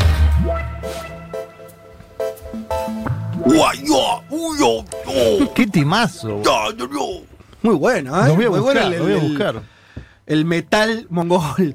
Además, no me digan que no marida muy bien, por más que uno no sepa mucho de Mongolia. Sí. La idea del mongol, un tipo a caballo, qué sé yo. Es para abrir una cerveza esta Con noche con esa música, Sí. eh, con ese estilo, es como, va muy bien, es como, debería ser patrimonio de Mongolia eh, ese tipo de rock. Y esta canción aparentemente hablaba de Gengis Khan, no sabemos porque no, no No, entendemos pero- nada, pero sí, Es intuimos que sí. Ahí me estaba escribiendo periodistas justamente, este, que es eso. Eh, ah, lo que me decías que iban a venir a Niceto en marzo. Uy, las Pero, pandemias. pero vino el COVID, claro, o sea que no llegaron a venir. Llegó el COVID antes que ellos. Pero bueno, entonces le hicimos una especie de tributo, homenaje desde. Argentina, pasándolos en esta radio. No pudieron venir a Niceto, pero han sonado, o sea, muchos argentinos eh, y uruguayos y latinoamericanos han escuchado entonces a esta banda atrás de este programa. Bueno, ahí va, nuestro homenaje. Ojalá puedan venir en Gracias a Pablo, 2021. gracias a Pablo 30 lo que trae toda la Sí. semana, ¿no? Por supuesto, muchísimas gracias a Pablo 30. Bien, vamos rápido para que no se nos va el programa. Vamos a meternos en la columna de Leti. Entonces, hermanos en el poder, hermanos peleados, hermanos amigos, hermanos, Traición. traiciones entre hermanos, ¿qué pasa? ahí? Así es, vamos a hablar de- al menos de dos historias de traición entre hermanos. Ajá. Para eso, la primera historia, eh, nos tenemos que ir a Singapur, que es esta isla en el sudeste asiático, al sur de Malasia, que eh, tiene un sistema presidencialista, pero en realidad el poder recae sobre todo en la figura del primer ministro. Es un país que fue colonia británica hasta el 63 y después forma parte de Malasia hasta el 65, donde eh, se independiza finalmente, donde se independiza formalmente. Para meternos en uno de los protagonistas, sí o sí tenemos que hablar de la familia Lee y puntualmente de, acá estoy como vos hoy, ¿no? Con los Sí. nombres de las, las pronunciaciones, perdón. Sí. Eh, Lee Kuan Yew, que es el primer ministro que tiene desde la independencia hasta los 90 y que es considerado, eh, primero esto, el padre fundador justamente Ajá. de Singapur, pero además también eh, tiene un rol central en todo lo que conocemos en materia más económica, si se quiere, de esta isla, que tiene, si no es el más, uno de los mejores eh, PBI per cápita del mundo y que forma eh, parte incluso de eh, los cuatro tigres asiáticos junto con Corea del Sur, Taiwán y Hong Kong por la fuerte industrialización que tuvo sobre todo en las últimas décadas. A la par también Lee, este primer ministro, acusado de, bueno, falta de libertad de expresión, de denuncia de violaciones de derechos humanos. De hecho, no sé si no es un recuerdan... progre, digamos. No, no es un progre. Y de- no sé si recuerdan el caso del el australiano que venía, iba de Camboya Sí. hasta a Australia y tiene como una parada eh, justamente en Singapur. Le encuentran escala, droga y pena de muerte. Bueno, pidiendo internacionalmente que no, que no lo No condenen a la pena de muerte sí, y, y y lo finalmente mataron. lo mataron. Sí, como que tiene leyes bien, bien fuertes, ¿no? Además estaba de pasada. Bueno. Sí, me cabe igual esa onda de que no es solamente con los locales, sino de, mira, acá somos duros.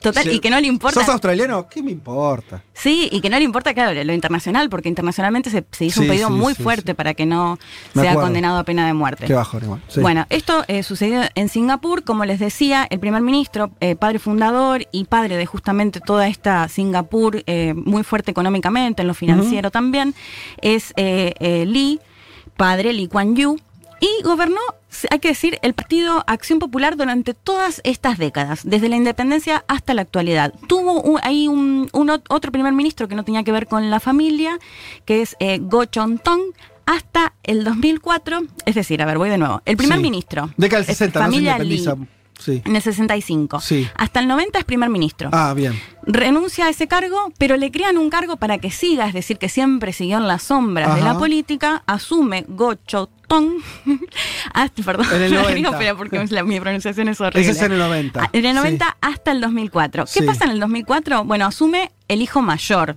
Del de Lee, anterior, de la y ahí es cuando se empieza a hablar justamente de esta Dinastía. dinastía, de esta familia. Eh, asume Lee Hsien Long como primer ministro y él es uno de los protagonistas justamente de esta historia. ¿Qué es lo que pasa en el 2015 cuando muere el padre? Muere Lee. Ay, no, no te mueras, Lee. No Ay. te, no te mueras, Lee. Ahí empieza la disputa con los hermanos. Y- ah, claro. No te mueras. Por un lado tiene que ver, bueno, según al menos lo, lo que se supo en el momento, tenía que ver con un bungalow construido en la Segunda Guerra Mundial donde vivía el padre fundador de Singapur, que según lo que cuentan sus hermanos, el padre había dicho, bueno, cuando yo ya no esté, quiero que esto lo, lo tiren abajo, no quiero que, que siga existiendo, esto fue mío, acá viví yo, no quiero que esté más. Ajá. ¿Qué hace el primer ministro, que hay que decir que es el primer ministro actual? No lo, no lo, no lo derrumba, lo, lo deja y los hermanos empiezan a decirle que exprime básicamente el legado del padre, pero que de ninguna manera él continúa con eh, los lineamientos, si se quiere, del PAP, que es este partido de acción popular, y ya en el 2017 empiezan a amenazar los hermanos, un hermano y una hermana, con la los idea... hijos, en realidad. No, o sea, los padres, los hijos de Lee, padre Sí. fundador de, de Lee Kuan Yew, y los hermanos de el que asume en el 2004 y que aún hoy es el primer Claro, ministro, que claro. es Lee Hsien Long. Ok.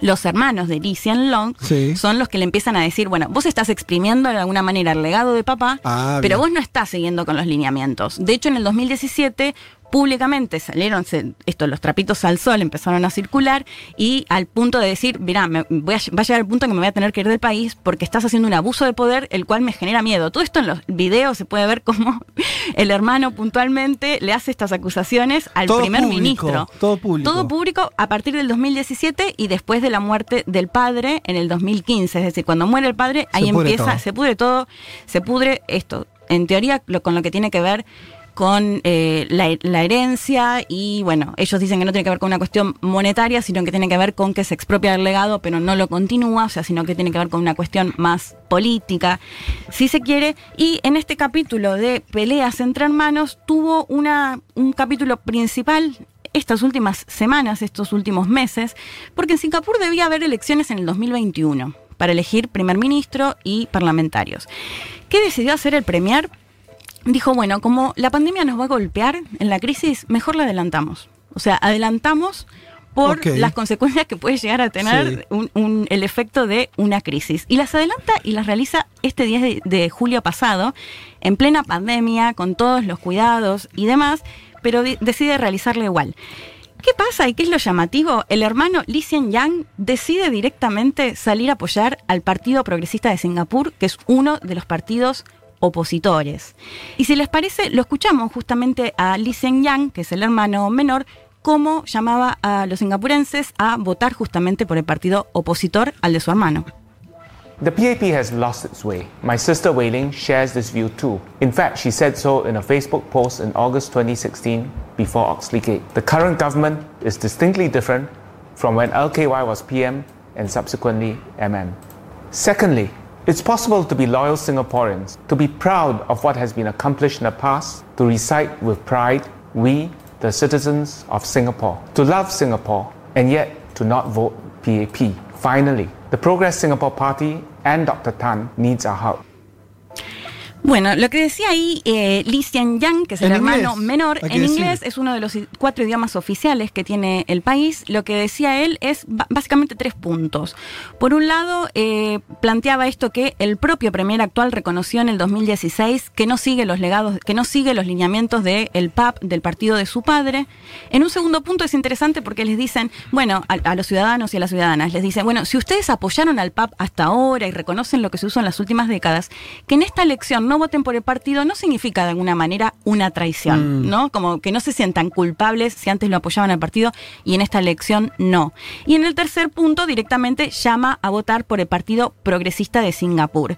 Bueno, ¿qué pasó? Por supuesto, volvió a ganar el partido del el premier de Lee Hsien Long, que gobierna desde, desde el 2004 No le dieron bola al hermano. no le dieron bola, pero un punto, porque fue la primera elección donde los partidos opositores sacaron el mejor porcentaje y fue una de las peores elecciones del oficialismo. O sea, que le, le- le rayaron el auto. le rayaron el auto y bueno, y además. bien. Y es- ahora lo que va a hacer el otro, ¿no? Oh. Sí. Ay, ay, ay. Esas broncas, además, tan familiares, son peores que las políticas.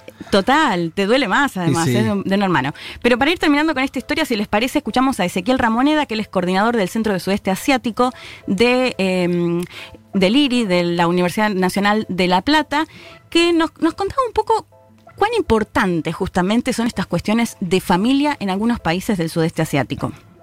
Es importante tener presente que las relaciones familiares son una de las principales cuestiones para atender la política contemporánea en el sudeste asiático. Tenemos países con dinastías como Tailandia, Camboya o Brunei, por ser monarquías, y otros países democráticos, donde algunos de los mandatarios actuales son descendientes directos de los impulsores de la independencia, como el caso de Singapur, Indonesia, Filipinas o Myanmar. Un nuevo capítulo en las rencillas entre los hermanos Lee se dio la semana pasada en el marco de las elecciones generales de Singapur. El hermano mayor, Lee Hsien Long, participó como principal referente del partido oficial, mientras que el hermano menor, Lee Hsien Yang, participó apoyando a un partido de la oposición. A pesar de que el partido oficial ganó las elecciones, lo hizo con el peor resultado de toda su historia. La participación de Lee Hsien Yang, au- auspiciando un partido de la oposición, mermó el capital político del partido de su hermano mayor. Lee Hsien-long. Bien, clarito, sí. Bueno, Sí. le rayó el auto nomás. El hermano, rayó, el ganó. hermano más chico. Es el hermano, es el Ganó, hermano ¿no? menor. Como diría una ¿Es el hermano política menor? argentina. Es el hermano menor, sí. ¿Sabes qué?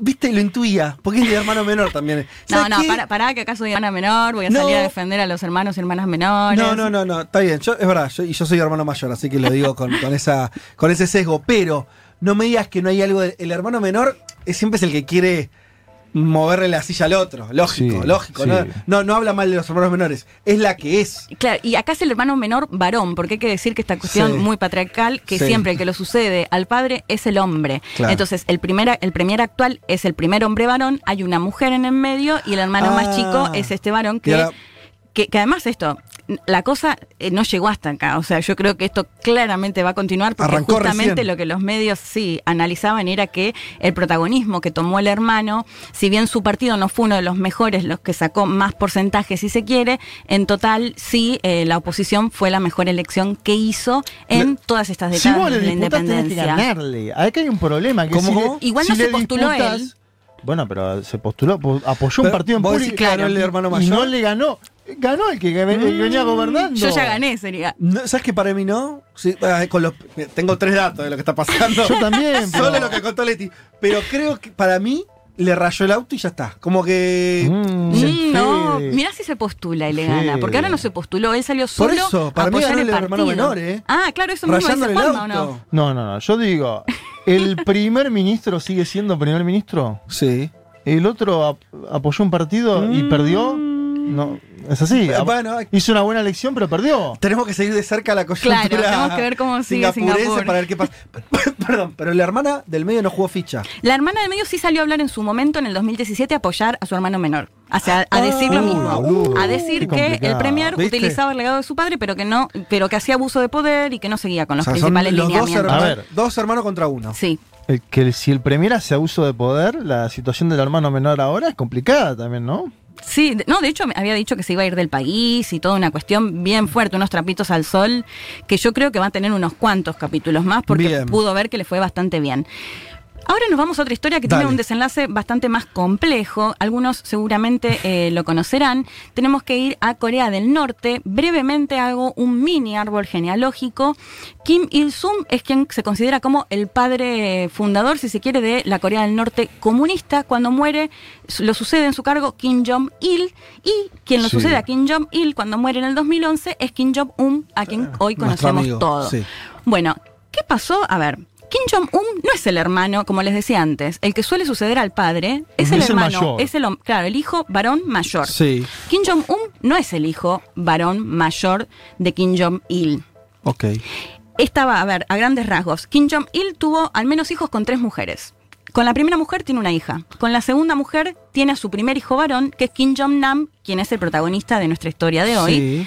Y con la tercera mujer tiene tres hijos más, entre los cuales está Kim Jong-un, Kim Jong-ul y Kim Jong-jong, que es la hermana de la cual hemos hablado cuando Sí. desapareció justamente, no aparecía públicamente. sí. O sea, la, la- con la tercera mujer Sí, es con la que tiene al actual eh, presidente, sí, líder. Jefe de Estado. no sé cómo Sí. llamarlo, Sí, Jefe de como- Estado. jefe de Estado.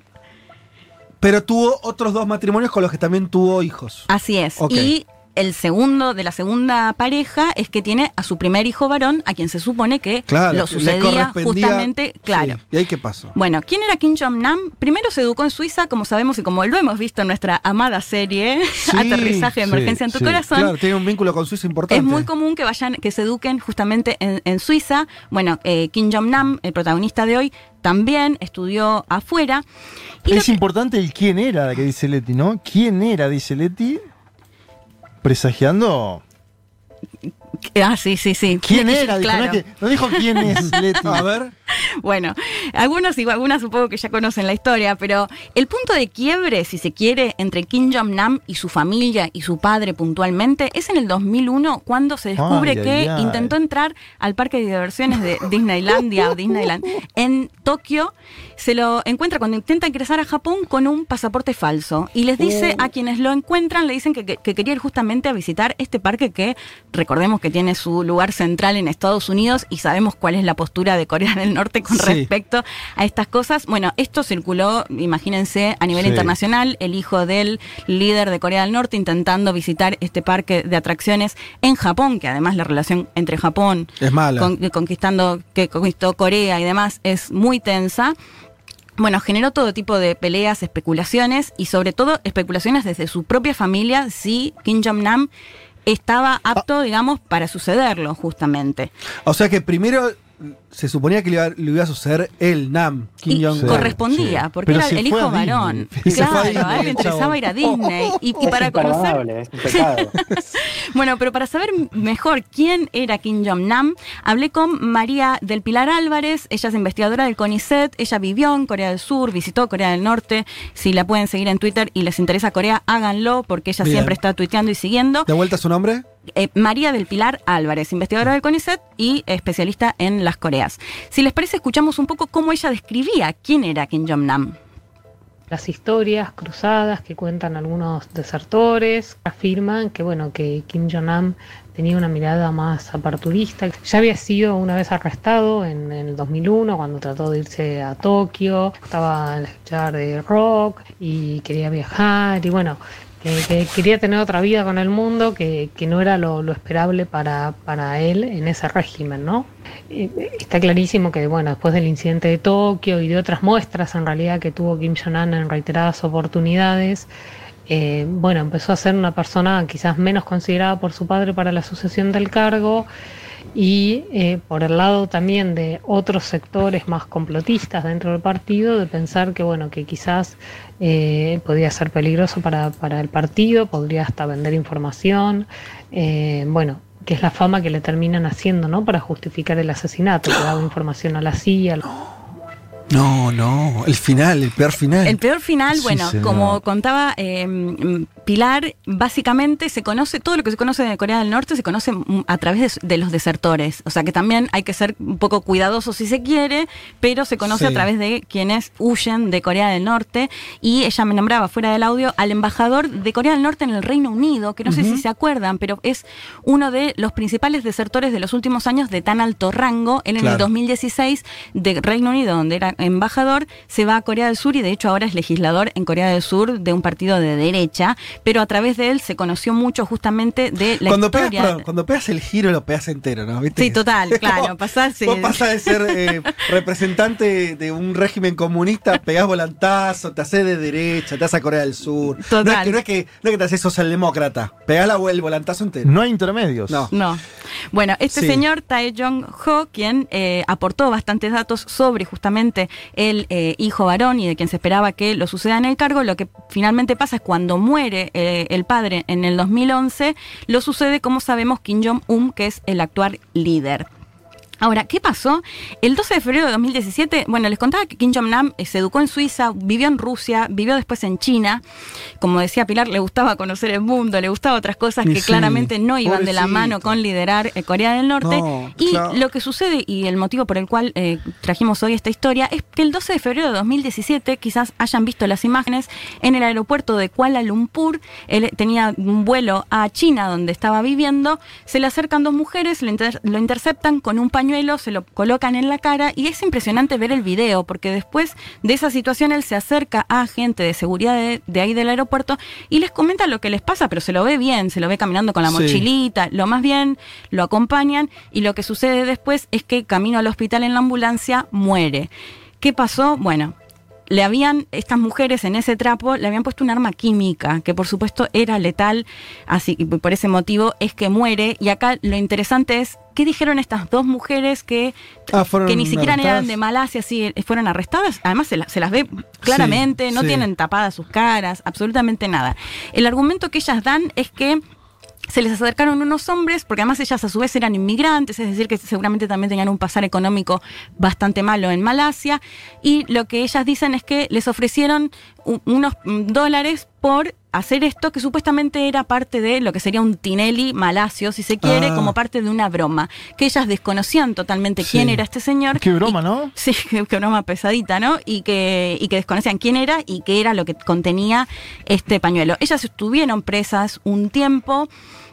Desde la justicia, Malasia lo que se considera es que detrás de todo esto está Corea del Norte, que al menos hubo cuatro norcoreanos que fueron quienes llevaron adelante toda esta operación, pero que al momento se fueron, se volvieron a Corea del Sí. Norte y por supuesto nunca más se conoció su paradero. Todo esto, Suena verosímil la historia donde la- las mujeres por ahí les dijeron otra- que era un- una broma para Tinelli. y puede ser. Más porque- fácil eso que decirle, che, mirá, vas a tirar un veneno a un tipo. O sea, suena.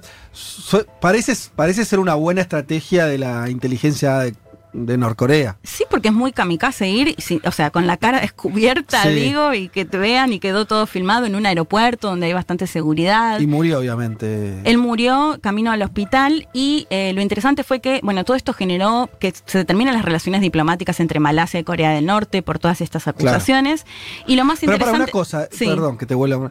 Para entender al personaje. Sí. ¿Él disputaba políticamente en Corea del Norte o no quería saber nada y quería ir a Disney, a Japón y. Bueno, ahí lo que Pilar me decía es, hay como distintas eh, teorías. Mm. Por un lado, lo que se dice es que a él no le interesaba en absoluto estar en Corea del Norte, porque tenía, bueno, primero tiene una, como una mirada más aperturista, Sí. que ese es el motivo por el cual la familia en, en realidad no quiso que lo suceda, pero que no había mucho interés de parte de él de volver a Corea del Norte. Pero por otro lado, eh, Pilar lo que me decía, pero bueno, se los termina asesinando, es decir, que si se lo termina asesinando, algún temor Mm. había, porque también lo que se especulaba es con que cuente muchas cosas de la familia y demás, pero también hacía muchos años que no estaba viviendo en Corea del Norte. Claro. De todas maneras, podía hacerlo también.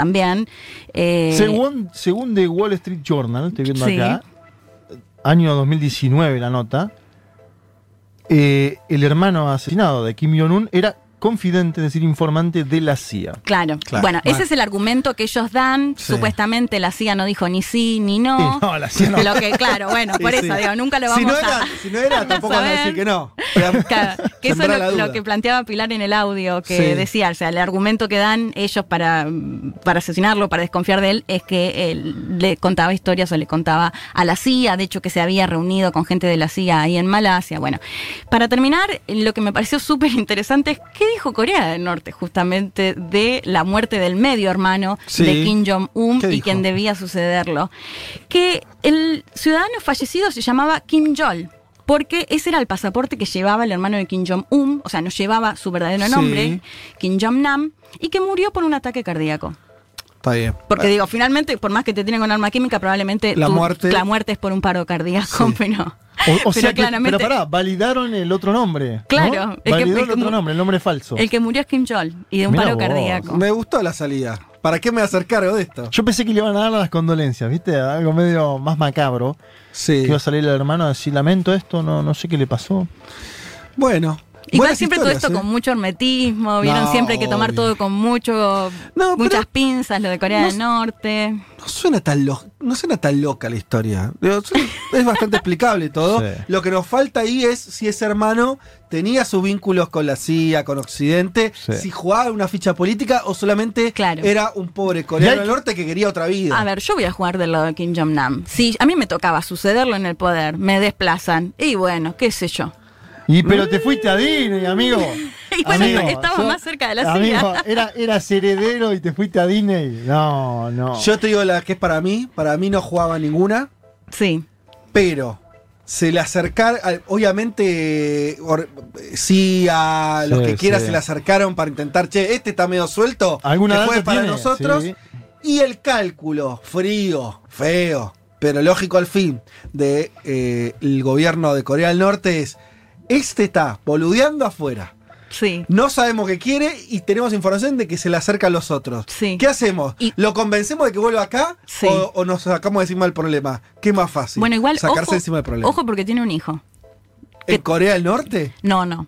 Pero Afuera. bueno, hay que ver qué pasa con ese hijo cuando sea más Ay, grande. ay, ay, ese, ese nene. Bueno, gracias Leti, interesante. No, por ¿eh? favor. Un mundo de sensaciones. Federico Vázquez, Juan Manuel Carg, Leticia Martínez y Juan Elman. Un programa sobre política internacional que no cree en teorías conspirativas. Bueno, casi.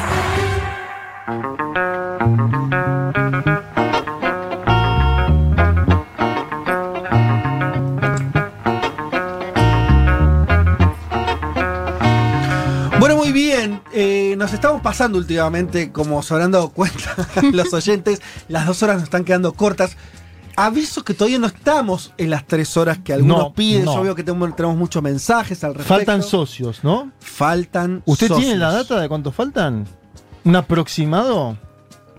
Faltan bastante menos que cuando arrancamos. Ajá. con esto. Yo tengo acá, tengo acá la lista, ¿eh? ¡Epa! ¿Él, man- él mantiene una A ver. Para, para un poquito. Sí, vos fíjate bien. Faltan 57 socios. Ah, pero pará, estamos 57, bien. No son tantos, 57. che.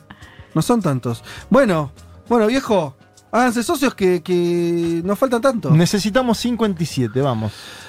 Y además, es ustedes tienen razón, los oyentes, le digo, es evidente que este programa nos estaba quedando corto. Sí. Pero Porque- que- hasta, no que, hasta que no estén los 57. Y ¿no? no, viejo, no, porque hay, que, hay que pagarle Vamos a más a la cortar y gente. media, vamos a cortar y media. Hay que pagar más a la gente. Bueno, eh, se ríen del otro lado de nuestras productoras, se ríen. Se- una risa medio molesta diciendo, "Hijo de- Sí. Ah, ah, te pasaste de vuelta a la gente. Bueno, ah, por eso es responsabilidad de ustedes. Que oye, o sea, ay, qué lindo el programa, ay, cómo me informo, ay, excelente, Claro. tres horas, tres horas. Bueno, pónganla, viejo. Ustedes saben cómo se financia esta radio. Es así. Bueno, es más, si lo hicieran hoy, no, qué lindo sería. ¿Vos querés anunciar hoy mismo? No, qué lindo sería A ver. que, por esto, eh, hay mucha gente en la radio atrás de esto, Magu, Puente, Sí, gente importante sí. que se encarga de esto. Me- ellos me van a informar si en este horario de entre las 12 del mediodía y, pongamos, las 3 de la Sí. tarde, te doy el changüí hasta las 15 horas, hay esa cantidad o no de socios nuevos. Si las hubiera. Alegre, con mucha alegría podríamos informar que este programa pasa a durar tres horas. Pero hay que ver, si por ahí no se logra este, este fin de semana, se logra el siguiente, no hay problema. Sí. Depende de ustedes, de los que están del otro lado, hay miles de personas escuchando, eso sí lo puedo decir, miles y miles. Miles y miles. Pero por supuesto, claro. Eh, Bueno, pero hay que después poner- eso- hay que poner es, muy- guita. es- es- es hasta módico el objetivo que de tener de llegar a, a- a tener ese número. Sí, 200 planteamos algo corto. Por eso, pero ahora Elma nos informa que solamente faltan 57, dijiste Juan. Sí, sí, bueno, sí, por lo eso, es, es muy. Lo, vamos- lo vamos a saber. El lunes vamos Ahí a ver estamos, ya a cuán cerca o lejos estamos de ese objetivo. Muy bien. Le digo a los oyentes que si se ponen las pilas, obviamente que hay de sobra gente que nos escucha y no es socio. Mm. Así que es cuestión que Claro. hagan su aporte, muchachos y muchachas. Por- porque además, Fede, ir hasta las 3 no significaría seguir hablando un poquito más, sino seguiría sumar entrevistas, más temas, Ah, claro. mucho más rico no, no, todavía no el es hacer programa. chicle esto, claro, no es hacer chicle. Ojo, igual que ahí habla la puerta a las 4 horas, ¿viste? Porque bueno, ya nos quedamos todo el domingo acá. No, pero- que hay espacio para mucho más. Sí, pero no hay, no hay programa de cuatro horas en Futurock. Tres horas. Eh, el debate es ese. Lo que piden los oyentes además son esas tres horas. Bueno, viejo, pónganla y van a estar las tres horas. Listo. Dicho esto, dicho esto, eh, tenemos que ir eh, entonces a la columna del señor Juan Elman. Juan, anticipaste vos que íbamos a conversar sobre lo que está ocurriendo, en Europa respecto a rebrote de coronavirus en países que habían bajado el contagio, que habían pasado la fase alcista del virus y que ahora estaban de vuelta complicados. Exactamente, vuelven a aparecer algunos focos eh, de contagio que por supuesto preocupan. El más importante hoy es España, decíamos más de 1.500 casos diarios. España además uno de los países más golpeados por el virus en, en toda Europa y en todo el mundo. Lo siguen, vamos a trazar una foto si querés y después vamos a algunos casos puntuales. Decía España más de 1.500 casos diarios. Francia, Reino Unido, Rumania con 800 casos diarios también preocupan, fueron países eh, bastante afectados. Portugal, que venía con un repunte las últimas semanas, y Polonia están en la órbita de los 300 casos diarios. Y atrás lo siguen Italia, Bélgica y Alemania con más de 200. Alemania que también venía, con 600, 500, terminó bajando a 200. Pero si vos te fijás la foto, todos más o menos están con más de 100 casos, eh, o la gran mayoría con más de 100 casos diarios de eh, contagio. Decíamos, hasta ahora sigue el, desconfinamiento, digo, salvo ciudades muy puntuales, no han vuelto a una cuarentena o medidas drásticas. ¿no? En líneas generales, este desconfinamiento se, mantiene. Vos si ves una foto de cualquier ciudad europea hoy, tenés bares y restaurantes abiertos, las fronteras volvieron. Digo, no, volvió a esta normalidad que, un poco comentábamos la semana pasada, pero eh, no es que se volvió atrás en el desconfinamiento. O sea, vos hoy ves las, las eh, fotos de capitales y están llenas de, de gente. Sí es cierto que con estos focos aparece esta idea de puede llegar a haber una segunda ola ¿no? de cara a invierno. Recordemos, Europa está transitando el verano todavía. ¿Qué pasó? Lo que sí me parece importante es se extendió el uso de, de, de, las mascarillas. Digo, buena parte de los gobiernos en estas semanas aplicó el uso obligatorio de mascarillas. Se generó quizás un énfasis más importante también en distanciamiento en bares, comercios y espacio público. Hay más control, pero estas medidas de apertura siguen. Lo que estamos viendo es un impacto que se hace quizás en la, la última cadena, en la cadena más de turismo, más del sector de entretenimiento. Bueno, ahí efectivamente todavía no está el repunte y con estos casos, por supuesto, me parece que queda para, para un par de semanas más, digo, esta última cadena de, de, turismo. Un turismo que, por supuesto, para países del sur importa bastante, ¿no? Son países que dependen bastante de, de turismo. Bueno, ahí con estos casos y todavía como, como vi la mano no, no se está dando este, este repunte. Vamos rápidamente a lo que está pasando en España, si el caso más eh, preocupante. España tiene más de 150 focos activos un 70%. Es un montón eso. Un montón, sí. Pero ahora vamos a, a, a pensar un poco también por qué hay, hay algo para no preocuparse, si sí. por eso todavía hay cierto margen. Tenés el 70% de estos mil y pico de casos diarios están repartidos en Cataluña y en Aragón, que son dos regiones que están pegaditas. Uh -huh. El centro es el área metropolitana de Barcelona.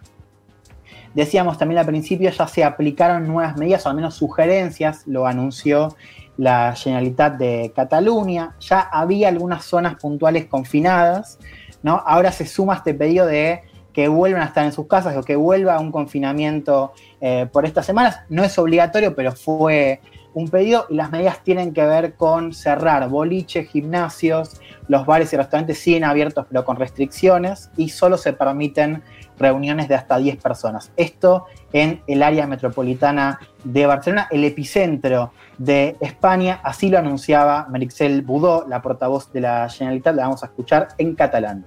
Els ciutadans de tots aquests municipis s'han de quedar a casa sempre que no sigui imprescindible sortir.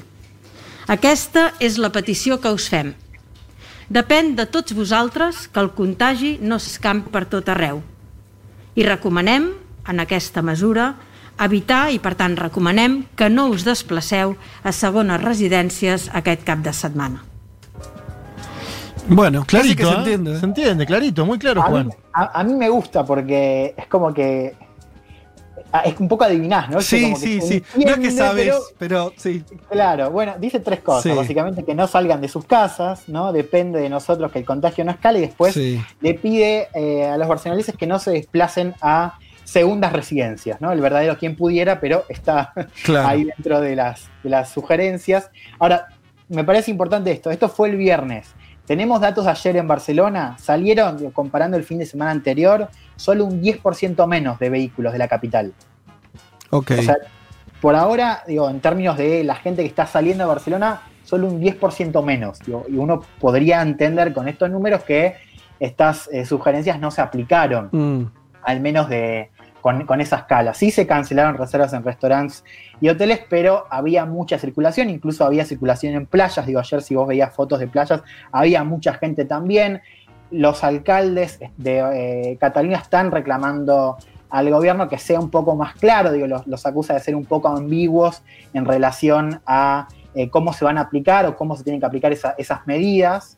¿no? Pensemos, digo, las playas están abiertas, los bares siguen estando, digo, es difícil entender también eh, cómo va a ser para, para reducirse ese, ese, foco con estas medidas que todavía siguen, digo, que sigue la senda del, del desconfinamiento, por más de que haya una sugerencia de eh, quedarse en, en, casa. Decíamos, hay algún espacio para el, optimismo, digo, pensar de que estos casos no están teniendo por ahí un impacto fuerte en el sistema sanitario, en un país que decíamos fue muy golpeado por eh, el coronavirus. Escuchemos lo que decía Fernando Simón, el epidemiólogo de cabecera del, gobierno central, un poco el, Pedro Can de, de, España, decía esto sobre el impacto que todavía no se está traduciendo en el sistema sanitario.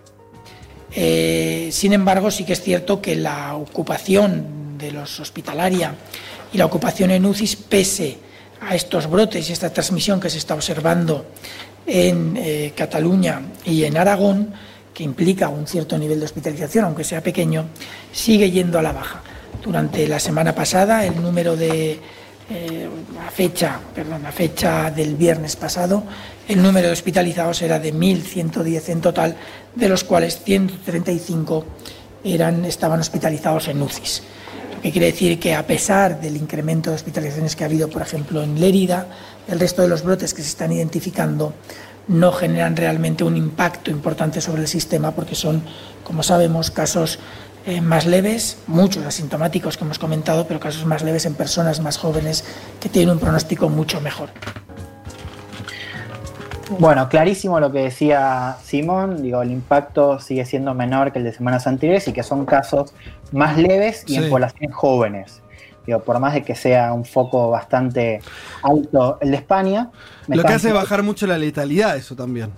Claro, bueno, esto lo tenemos, digo, es parte de la foto de Europa, digo, hay un aumento de contagios, pero no, no tenés un número alto de muertes, digo, como tenías al comienzo de la pandemia, digo, eso es importante señalar, al menos por ahora, en verano con estos números. Fernando Simón, este datito lo tiro para, para la parte más del chisme, lo engancharon ayer haciendo surf en Portugal, así que si hoy entran a cualquier diario de, de España, lo tienen ahí a Fernando Simón, eh, que le están pegando bastante porque estuvo haciendo surf en, en Portugal. Igual está inmunizado, ¿eh? Está inmunizado Simón, si bien esto no, no, no, no es lógico que haga eso. Tuvo coronavirus y estuvo una Ah, semana mira. ausente, así que está inmunizado. Digo, como para darle la derecha.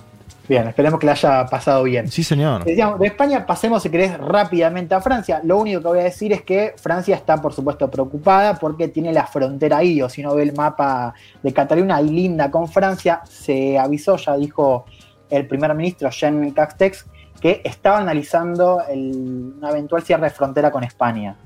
Hoy Francia tiene las- cerca de los mil casos diarios. Podría haber un cierre de frontera eh, a raíz de este repunte español. Nos vamos ahora sí a Reino Unido. Este caso me interesa particularmente porque sigue con cifras digo, de 800 eh, contagios diarios, digo, sigue estando ahí de lo, de lo Ujú. más eh, con, con el mayor impacto de, de Europa. Reino Unido que también fue uno de los- de los países más eh, golpeados. Boris Johnson anunció una nueva fase de desconfinamiento, digo, lo hizo a pesar de, que sigue bastante alta la cifra de, contagios. Va a dar más libertad de transporte. Desde agosto la cuestión de teletrabajo va a estar eh, a cargo de los empleadores y esto me parece importante, anunció que a partir de ahora van a ser las autoridades locales quienes decían cómo avanzar, digamos, cómo moverse, si tienen que cancelar eventos, volver para atrás, bueno, eso se le va a dar posibilidad a las autoridades locales que tengan el poder para hacerlo. Escuchemos lo que decía Boris Johnson, que también se animó a decir cuándo volvemos a la, o cuándo volvería Reino Unido a una normalidad. local authorities will have new powers in their areas. They will be able to close sp- specific premises, shut public outdoor spaces, and cancel events. These powers will enable local authorities to act more quickly in response to outbreaks where speed is paramount. Action by local councils will not always be sufficient, so next week we will publish draft regulations which clearly set out how central government can intervene more effectively at a local level. It is my strong and sincere hope that we will be able to review the outstanding restrictions and allow a more significant return to normality from November at the earliest, possibly in time for Christmas. Bueno, traduzco lo que decía Boris Johnson, las autoridades locales tendrán nuevos poderes en sus áreas, podrán cerrar locales específicos o espacios al aire libre y cancelar eventos. Estos poderes van a permitir a las autoridades locales actuar de manera más rápida en respuesta a brotes donde la velocidad es eh, primordial. Después decía, es mi fuerte y sincera esperanza que vamos a poder revisar las restricciones pendientes y permitir un retorno más significativo a la normalidad para noviembre, como muy pronto, posiblemente a tiempo para Navidad. Fíjense cómo la normalidad ahora sería de cara a Navidad. Yo simplemente para cerrar esta parte, digo, pensando en esto del marco de Navidad, recordemos, Navidad ya sería en invierno. ¿no? Digo, estos casos que están surgiendo en algunos lugares de Europa con focos comunitarios son una alarma para un segundo brote de cara a, a invierno. Hay que ver si esa normalidad se recupera eh, en, en Navidad, como decía Johnson, vamos a seguirlo de cerca. Bien, me apuré para hacer esta parte de Sí. contagio, Para decir brevemente, les quería contar, ahora en Bruselas, y una de las noticias más importantes, diría, de las últimas horas en Europa, están juntados todos los líderes de Estado. Es el tercer día de una cumbre muy importante que tiene que ver con cómo se van a, si se va a desbloquear o no el programa de rescate para la pospandemia. Hagamos un, un poco de memoria, nosotros lo, lo contamos acá, que se está discutiendo si la Unión Europea va a emitir eh, un programa de rescate para saciar, si querés, el impacto, un poco las demandas que tiene el sur respecto al impacto económico que tienen sobre la crisis. Hace unas semanas hubo una oferta que desbloquean Alemania y Francia, una propuesta de 750 mil millones de euros que sería distribuido en dos tercios en forma de subsidios y un tercio en forma de préstamos.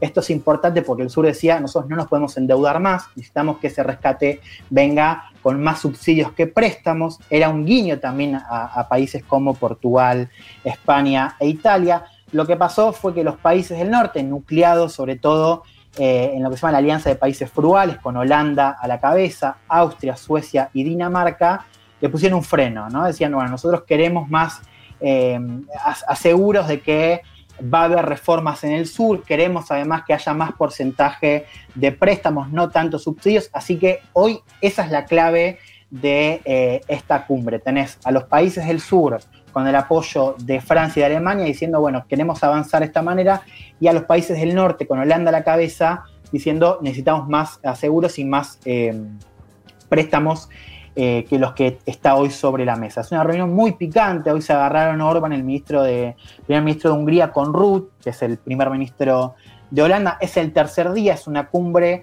muy importante para el futuro económico de Europa y de los países eh, del sur. Vamos a ver cómo sigue esto. Yo creo que hoy puede haber dos titulares, un titular de acuerdo histórico, digamos, de esta cumbre, o un titular de fracaso rotundo. Vamos a ver cómo, cómo sigue esto. Si no hay acuerdo, se va a patear para septiembre. Bueno. Dijo Holanda, señor, usted, no dijo Países Claro. Bajos como le enseñó Leticia Martínez. Es Salvo, esa parte, lo demás de su columna brillante. Igual hay que decir que Juan y Fede se rebelaron y dijeron que van a seguir diciendo Holanda. Después de toda la explicación. Eso es verdad. Bueno, gracias Juan. Un mundo, un mundo de sensaciones. Vázquez, Carg, Martínez, Elman. Información justo antes de la invasión zombie.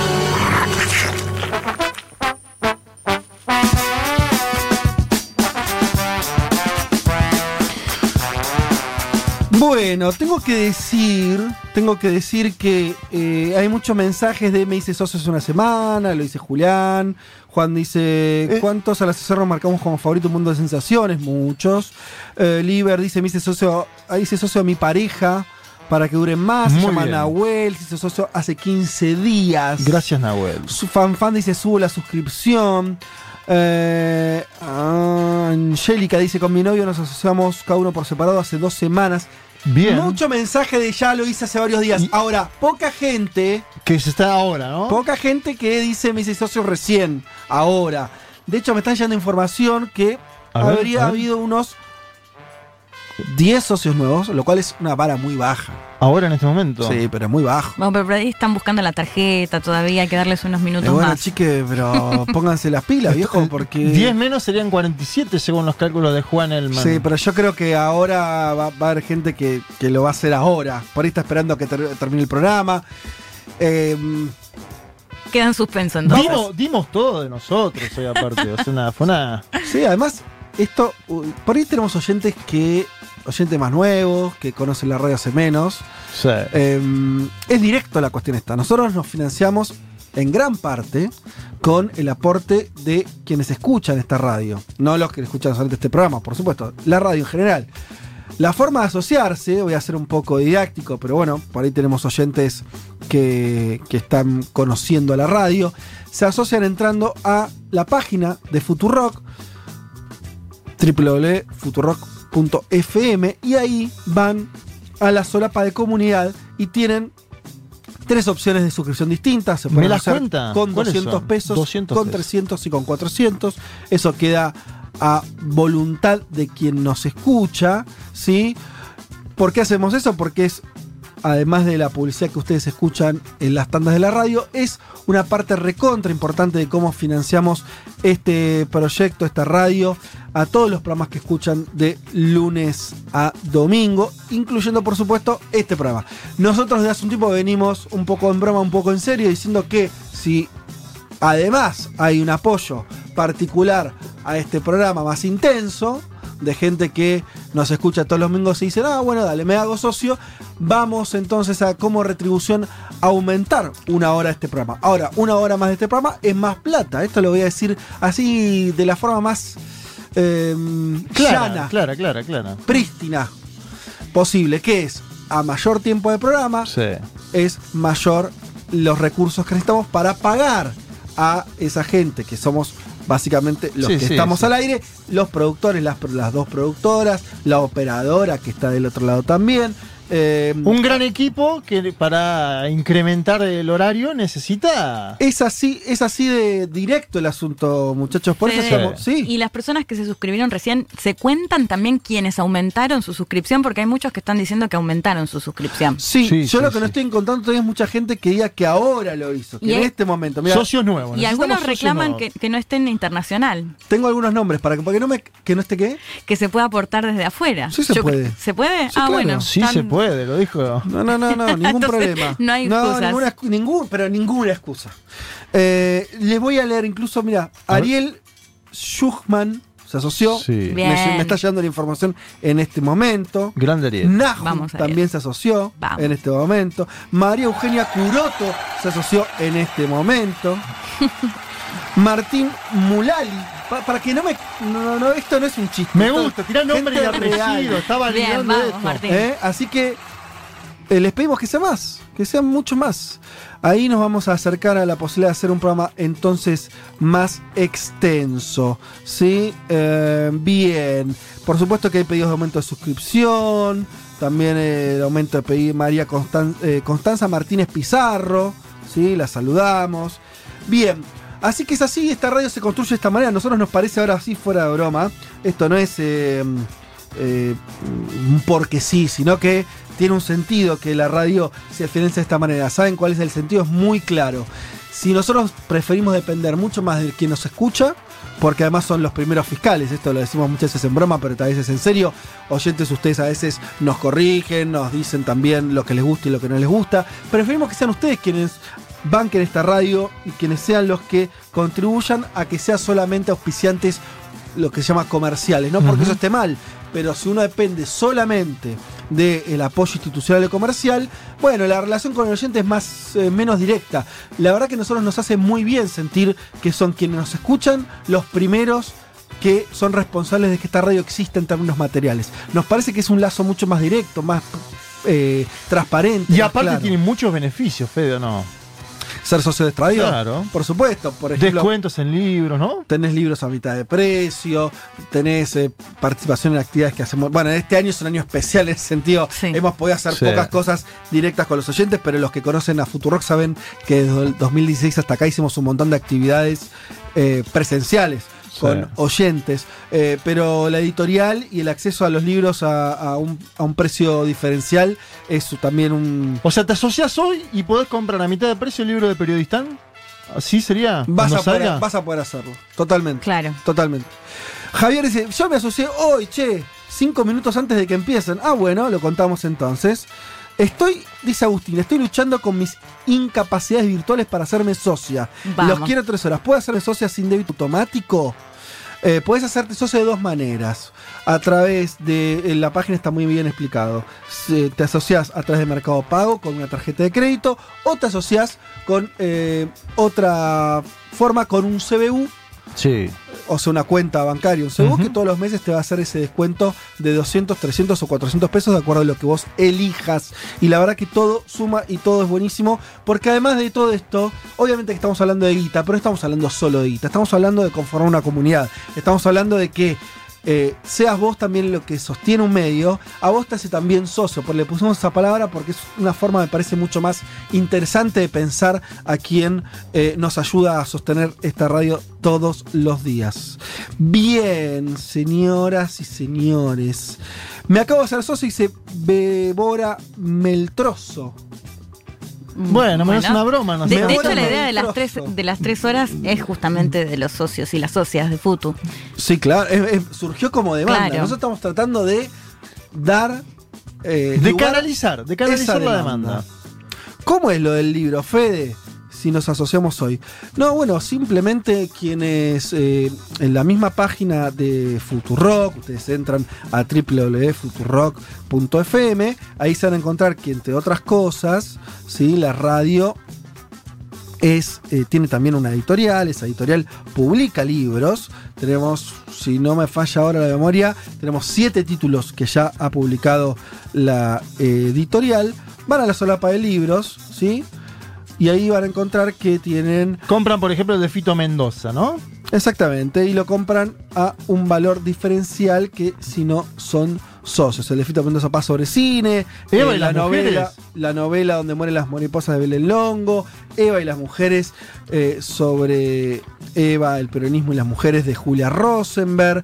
Eh, ¿Qué más tenemos? El enojata hermana de Malena Pichot, Bimbo Tiquín de Señorita Bimbo, lecturas feministas de Gaby Borrelli, eh, el libro eh, de Alfredo Zayat, de economía. Bien, Tuvo su momento esa ya tres semanas, así que hay que leer ese libro también. Totalmente. Así que todo eso, eh, sí, si son socios lo van a poder hacer. Hay mucha gente ahora que parece que está aumentando su Epa, suscripción. epa, epa, vale también, vale también Luis Sella, Luisito Sella de Córdoba, le mandamos un saludo. Augusto Álvarez Arnesi.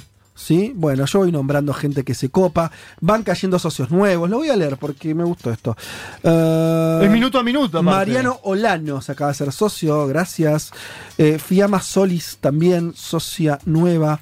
Mónica Daniela Iskovich, Vamos, también Mónica. socia nueva. Melisa Sotelo, so- ¿ves que van cayendo? Tremendo, van ¿eh? cayendo. Un montón. ¿Eh? Así yo, que yo creo que ya, está Ya casi la estamos cu- a las puertas perdió la anuncio. cuenta. si nos No, queda, pará, tengo acá, tengo acá el. Se, le, se te le traspapelaron los papeles a Elman.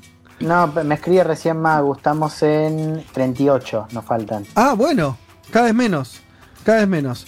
Eh, bien, bueno, nosotros vamos a terminar el programa porque al momento tenemos que terminarlo y porque todavía no Claro. llegamos al objetivo. Claro, claro, ¿sí? claro, claro. O sea, no lo vamos a hacer hasta, hasta las 15 horas porque eh, de los miles que están escuchando, no son, no están cayendo, oh, mirá, 100 socios, 200 socios, no. Están siendo bastante.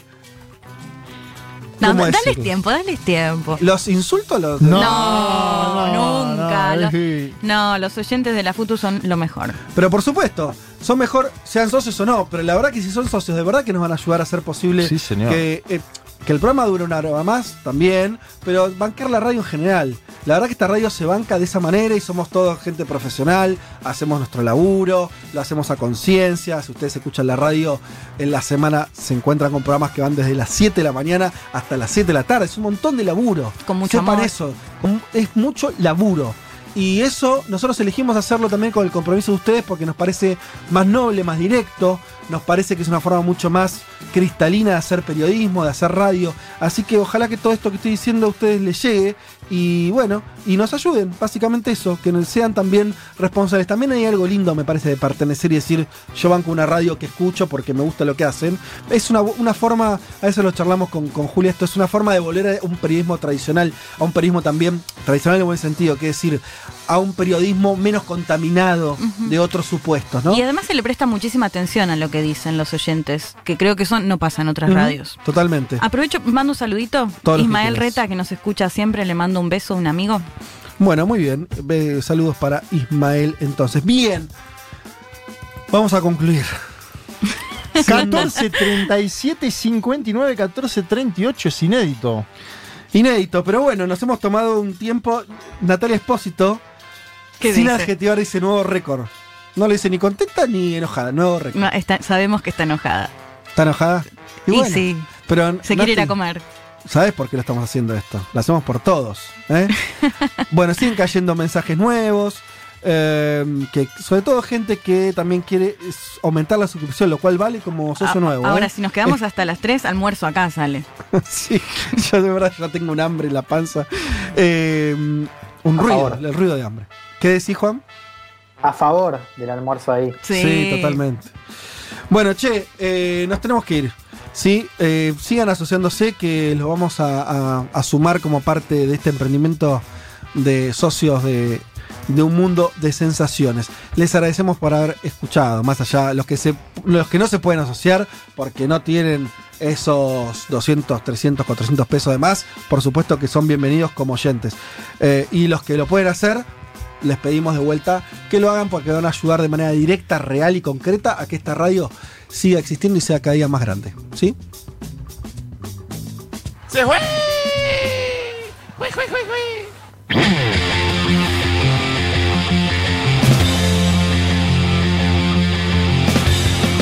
Eh, señoras y señores, eh, muchas tardes y buenas gracias. Bueno, muy bien. Vamos a saludar al equipo completo.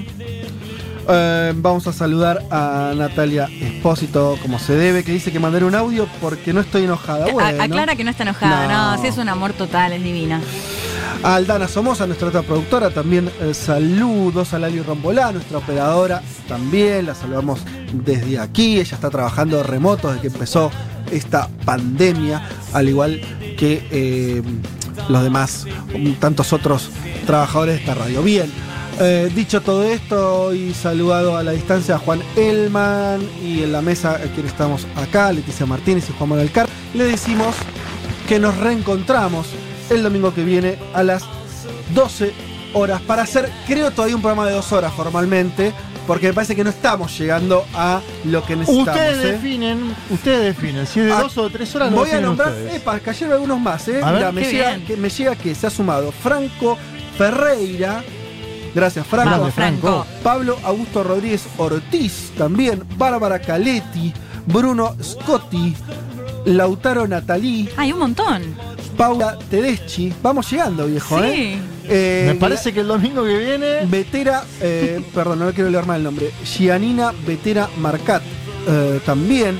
Paula Inés Robles se ha sumado. Marcelo Alejandro Valori en estos minutos, ¿eh? Así que esto es un minuto a minuto. Si llegamos a, a esa cifra que, que dijo eh, Juan Elman hace un rato, nosotros vamos a tener un trabajo extra el domingo que viene. Si no, el domingo que viene seguimos remando para llegar Ustedes al número. Depende de ustedes. Que tengan un gran domingo. Los queremos mucho. Chau.